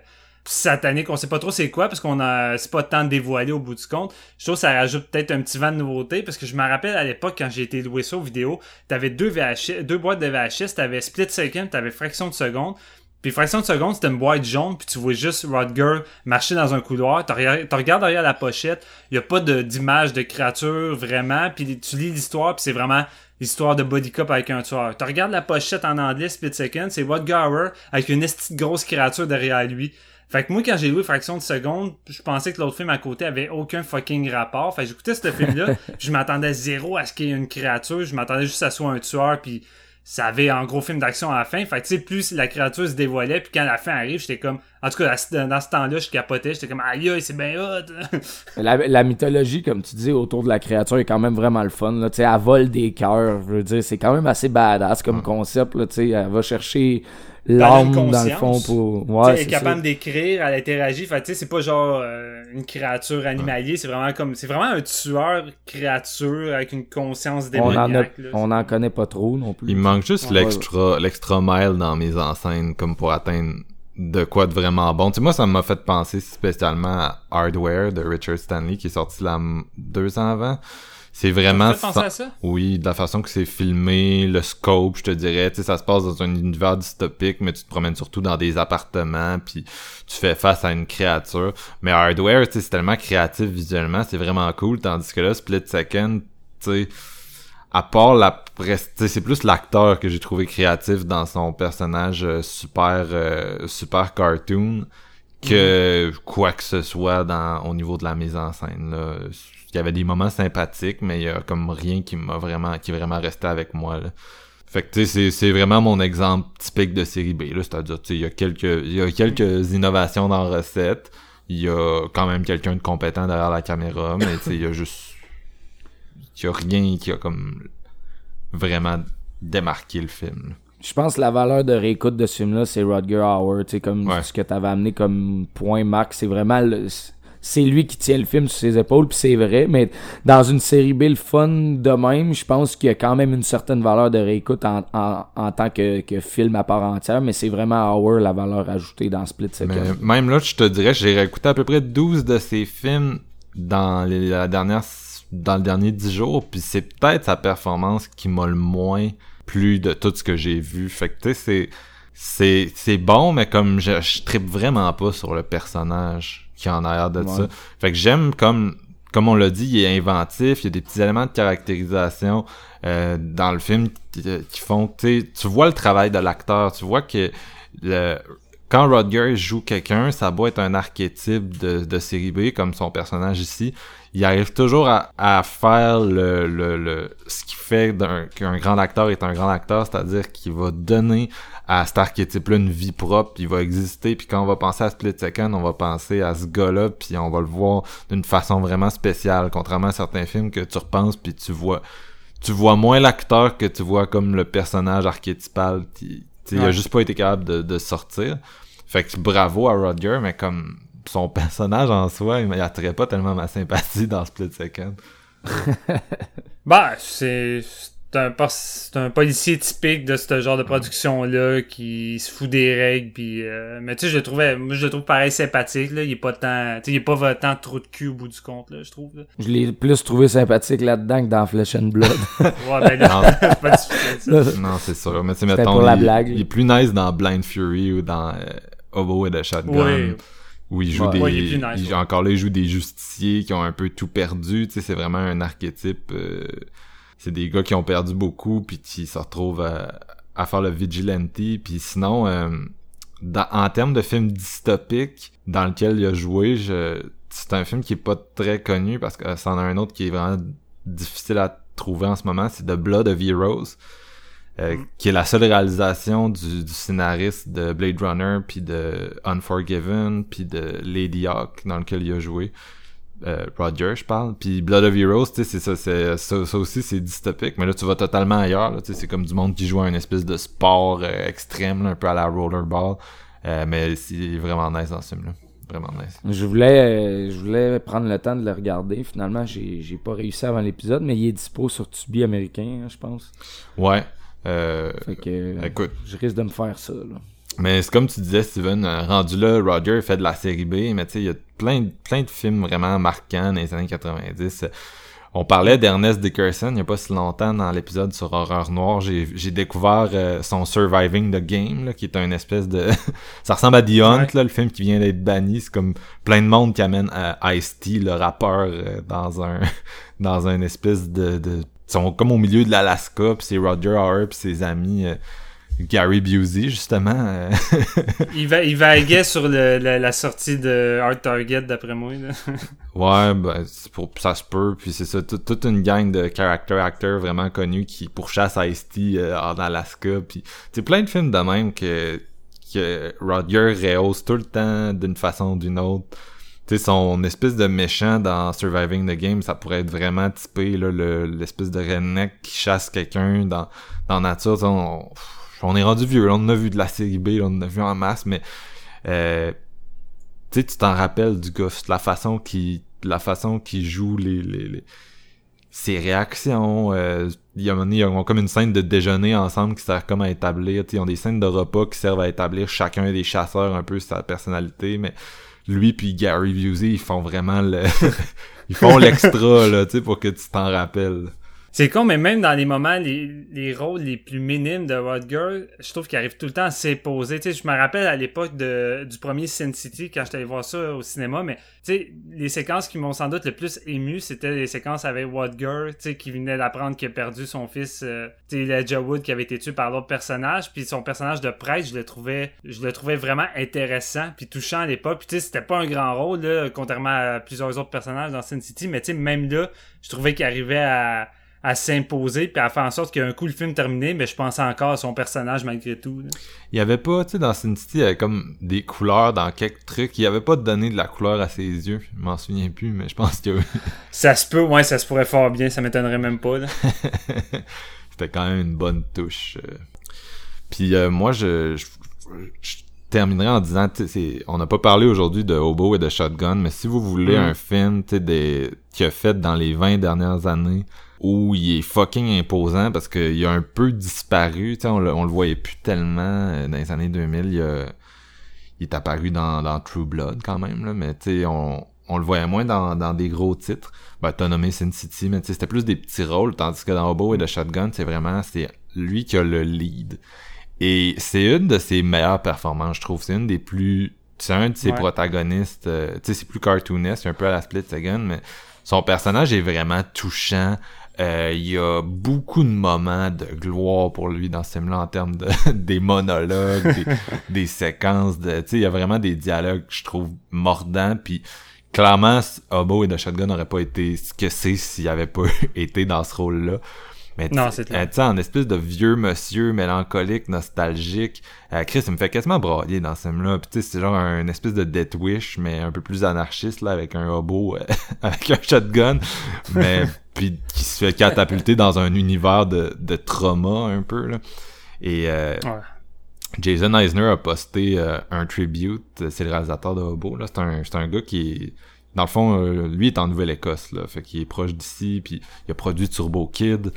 Euh, Il est pas assez actif. non, non, c'est clair. Ben, il essaie de développer des projets, mais ça marche pas. Puis il a Mm. posté un tribute sur Roger, puis Chris, euh, j'étais sur le bord de... Tu sais, il racontait comment, genre, il s'impliquait dans, dans le shot, puis comment c'était un gars qui arrivait tout le temps avec des idées pour son personnage, puis, tu sais, il en parlait, puis je me disais, on le voit tellement à l'écran, là, l'implication, puis le, le côté méthode, ou je sais pas si on peut dire méthode, mais juste, tu sais, j'ai jamais eu l'impression, à part peut-être dans son, dans son apparition chez Dario Argento, j'ai jamais eu l'impression qu'il qu'il phonait in. Peu importe si c'était des petites productions, comme on a dit, il donnait tout le temps son, son 115%. tu sais. Il y a- J'ai jamais vu un film de Rodger que, que je me suis dit, ah, il est là pour le chèque, tu sais. C'est John Malkovich. Non, c'est ça le pire.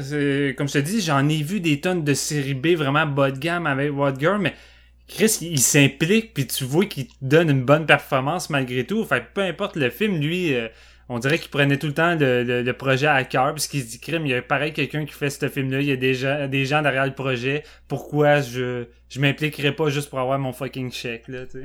Non, c'est ça. Puis tu sais, des fois, on dirait que c'est surprenant quand tu vois un gars comme comme lui qui a sais, la plupart de ses gros rôles, c'est c'est des bad guys, là. C'est l'arien au regard d'acier, style. Tu sais, on l'a dit, il réussissait quand même à donner une humanité à ces méchants-là, mais tu t'imagines pas, quand tu le vois au cinéma, tu t'imagines pas comme tu en arrière de ça, il y a comme vraiment un, un praticien euh, dédié puis passionné, mais c'est cool, c'est cool. il va, il va réellement nous manquer, lui et son regard, et euh, on va pouvoir se retaper constamment les classiques de Hitcher, Hobo with a Shotgun, et Flesh and Blood et toutes les autres pour se souvenir de notre petit Rodger. Yes. Moi, ma, ma rétro euh, Rodger Hour me donnait quasiment, je dis quasiment, le goût de revoir Dracula de Dario Argento. Ah non, mais ça fait. Tu sais, je m'en souviens, là. C'était sorti, quoi, trois ans après Hobo et The Shotgun. Puis je l'avais écouté, puis la chose qui m'a le plus fait chier, tu sais, c'est pas un film que j'ai beaucoup aimé, là. C'est pas mal le. le- je dirais que c'est un des le pire Argento. Ben, j'avais encore plus haï celui d'avant avec. euh, de Card Player. Andrienne Brody. ouais. Ah, Giallo. ouais. Giallo. Mais, tu sais, Un petit grand film. tu vois Roger arriver dans dans celui-là pis tu te dis tabarnouche il a l'air vieux il a l'air tu sais il, il, il- il est shooté là d'une façon que tu te dis aïe aïe tu sais j'avais jamais vu Roger arriver en tirant de la patte de même puis j'étais triste j'étais c'est juste Argento qui est aussi un esti vieux qui s'est plus filmer parce que Ben, D'après moi, c'est peut-être juste le set euh, du tournage qui devait être juste poche as fuck, là, si c'était à l'image du film. Là. Mais il me semble que ça a pas dû être un tournage fantastique. Je me rappelle la première, la, la première euh, bande-annonce test, là, puis les effets spéciaux étaient même pas finis, quoique finalement, oui, quand tu vois le résultat. C'était c'était dégueulasse. là. C'était gueu- dégueulasse. Je dirais que le film traînait en longueur tellement que ça marchait pas, ce projet-là. Non, c'est sûr, c'est sûr. Fait que, tu sais, je- retourne-y pas. Ben, tu sais, tu peux y retourner, là. Il y a quand même des, Ah, des ben, moments, mais retourne-y pas pour, pour cet acteur-là parce que c'est de loin la, la, la pire chose dans laquelle je l'ai vu, là, tu sais, jouer. Ouais. Puis je me rappelle de m'être dit à quel point ça m'a, tu sais, ça m'a affecté. Là, j'étais ah fuck you man, tu peux pas faire ça à Rodger, tu peux pas. Non. Puis surtout Argento avec deux projets de suite aussi mauvais que ça, t'es comme ah, ça faisait mal. C'est pour ça qu'il est à retraite imposée maintenant. Donc euh, les gars, euh, c'était cool, merci beaucoup. C'était le fun de retourner après le- après Tarantino. Et euh, T'as encore le, le goût de voir des films puis de podcaster. Ah ouais, c'est là, déjà là, c'est ça, pas fini, là, on va continuer, on a d'autres choses, là, ou, euh, non, euh, c'est fini. Non, hey, cette semaine, il y avait Apocalypse Now qui rejouait dans plusieurs cinémas, entre autres euh, Ouais. à Montréal, mais aussi à Québec. Le IMAX de Québec l'avait programmé. Et Colossus aussi à Laval, l'avait. ah, c'est cool. Jeudi. Puis Ouais. j'ai été voir ça, puis écoute, ça a vraiment contrecarré ma, ma dépression parce que j'ai regardé ce film-là au cinéma, puis j'étais là, ok, ok. je, me, souviens pourquoi je, je donne autant de temps à cette heure-là. Il y a des films qui, qui restent euh, toujours aussi comme fous. Et Ben oui. celui-là, ça en était un, surtout. Honnêtement, sur le grand écran, c'était c'était pas juste aussi hot, c'était comme vraiment plus hot. Écoute, ça te, pre- ça te prenait juste le bon vieux Marlène pour te remettre sur le droit chemin. là. Hey, la, la scène qui est introduite dans Apocalypse Now, là, je sais pas Ouais. si tu l'as vu récemment, là, mais tu sais, avec, euh, il sort des ombres, là, littéralement. Puis, Ouais, c'était écœurant. Quand t'es dans la salle de cinéma, là, c'était wow. Wow, c'était shiny. Bref, on, je sais pas avec quoi on va revenir. JF part en vacances. On va peut-être en faire un sans, sans toi, JF. Bonnes vacances. Yeah. Profite-en. Un petit tour. Profite-en, puis c'est ça, on a quand même, je veux dire, c'est l'automne qui s'en vient, d'habitude l'automne, euh, plein de gros films, fait qu'on va, en séance de minuit, ça va se poursuivre. Merci les gars, merci d'être venus parler de Monsieur De rien. Yeah. De rien. Vive Rodger. Et on se laisse sur euh, une tune de Robin Beck, Tears in the Rain, qui fait écho à, bien sûr, euh, le monologue classique de Blade Runner, et qui a aussi été... euh, ça peut-être vous rappeler une petite chanson québécoise d'un certain Mario. Euh, Ça ressemble beaucoup. Bye.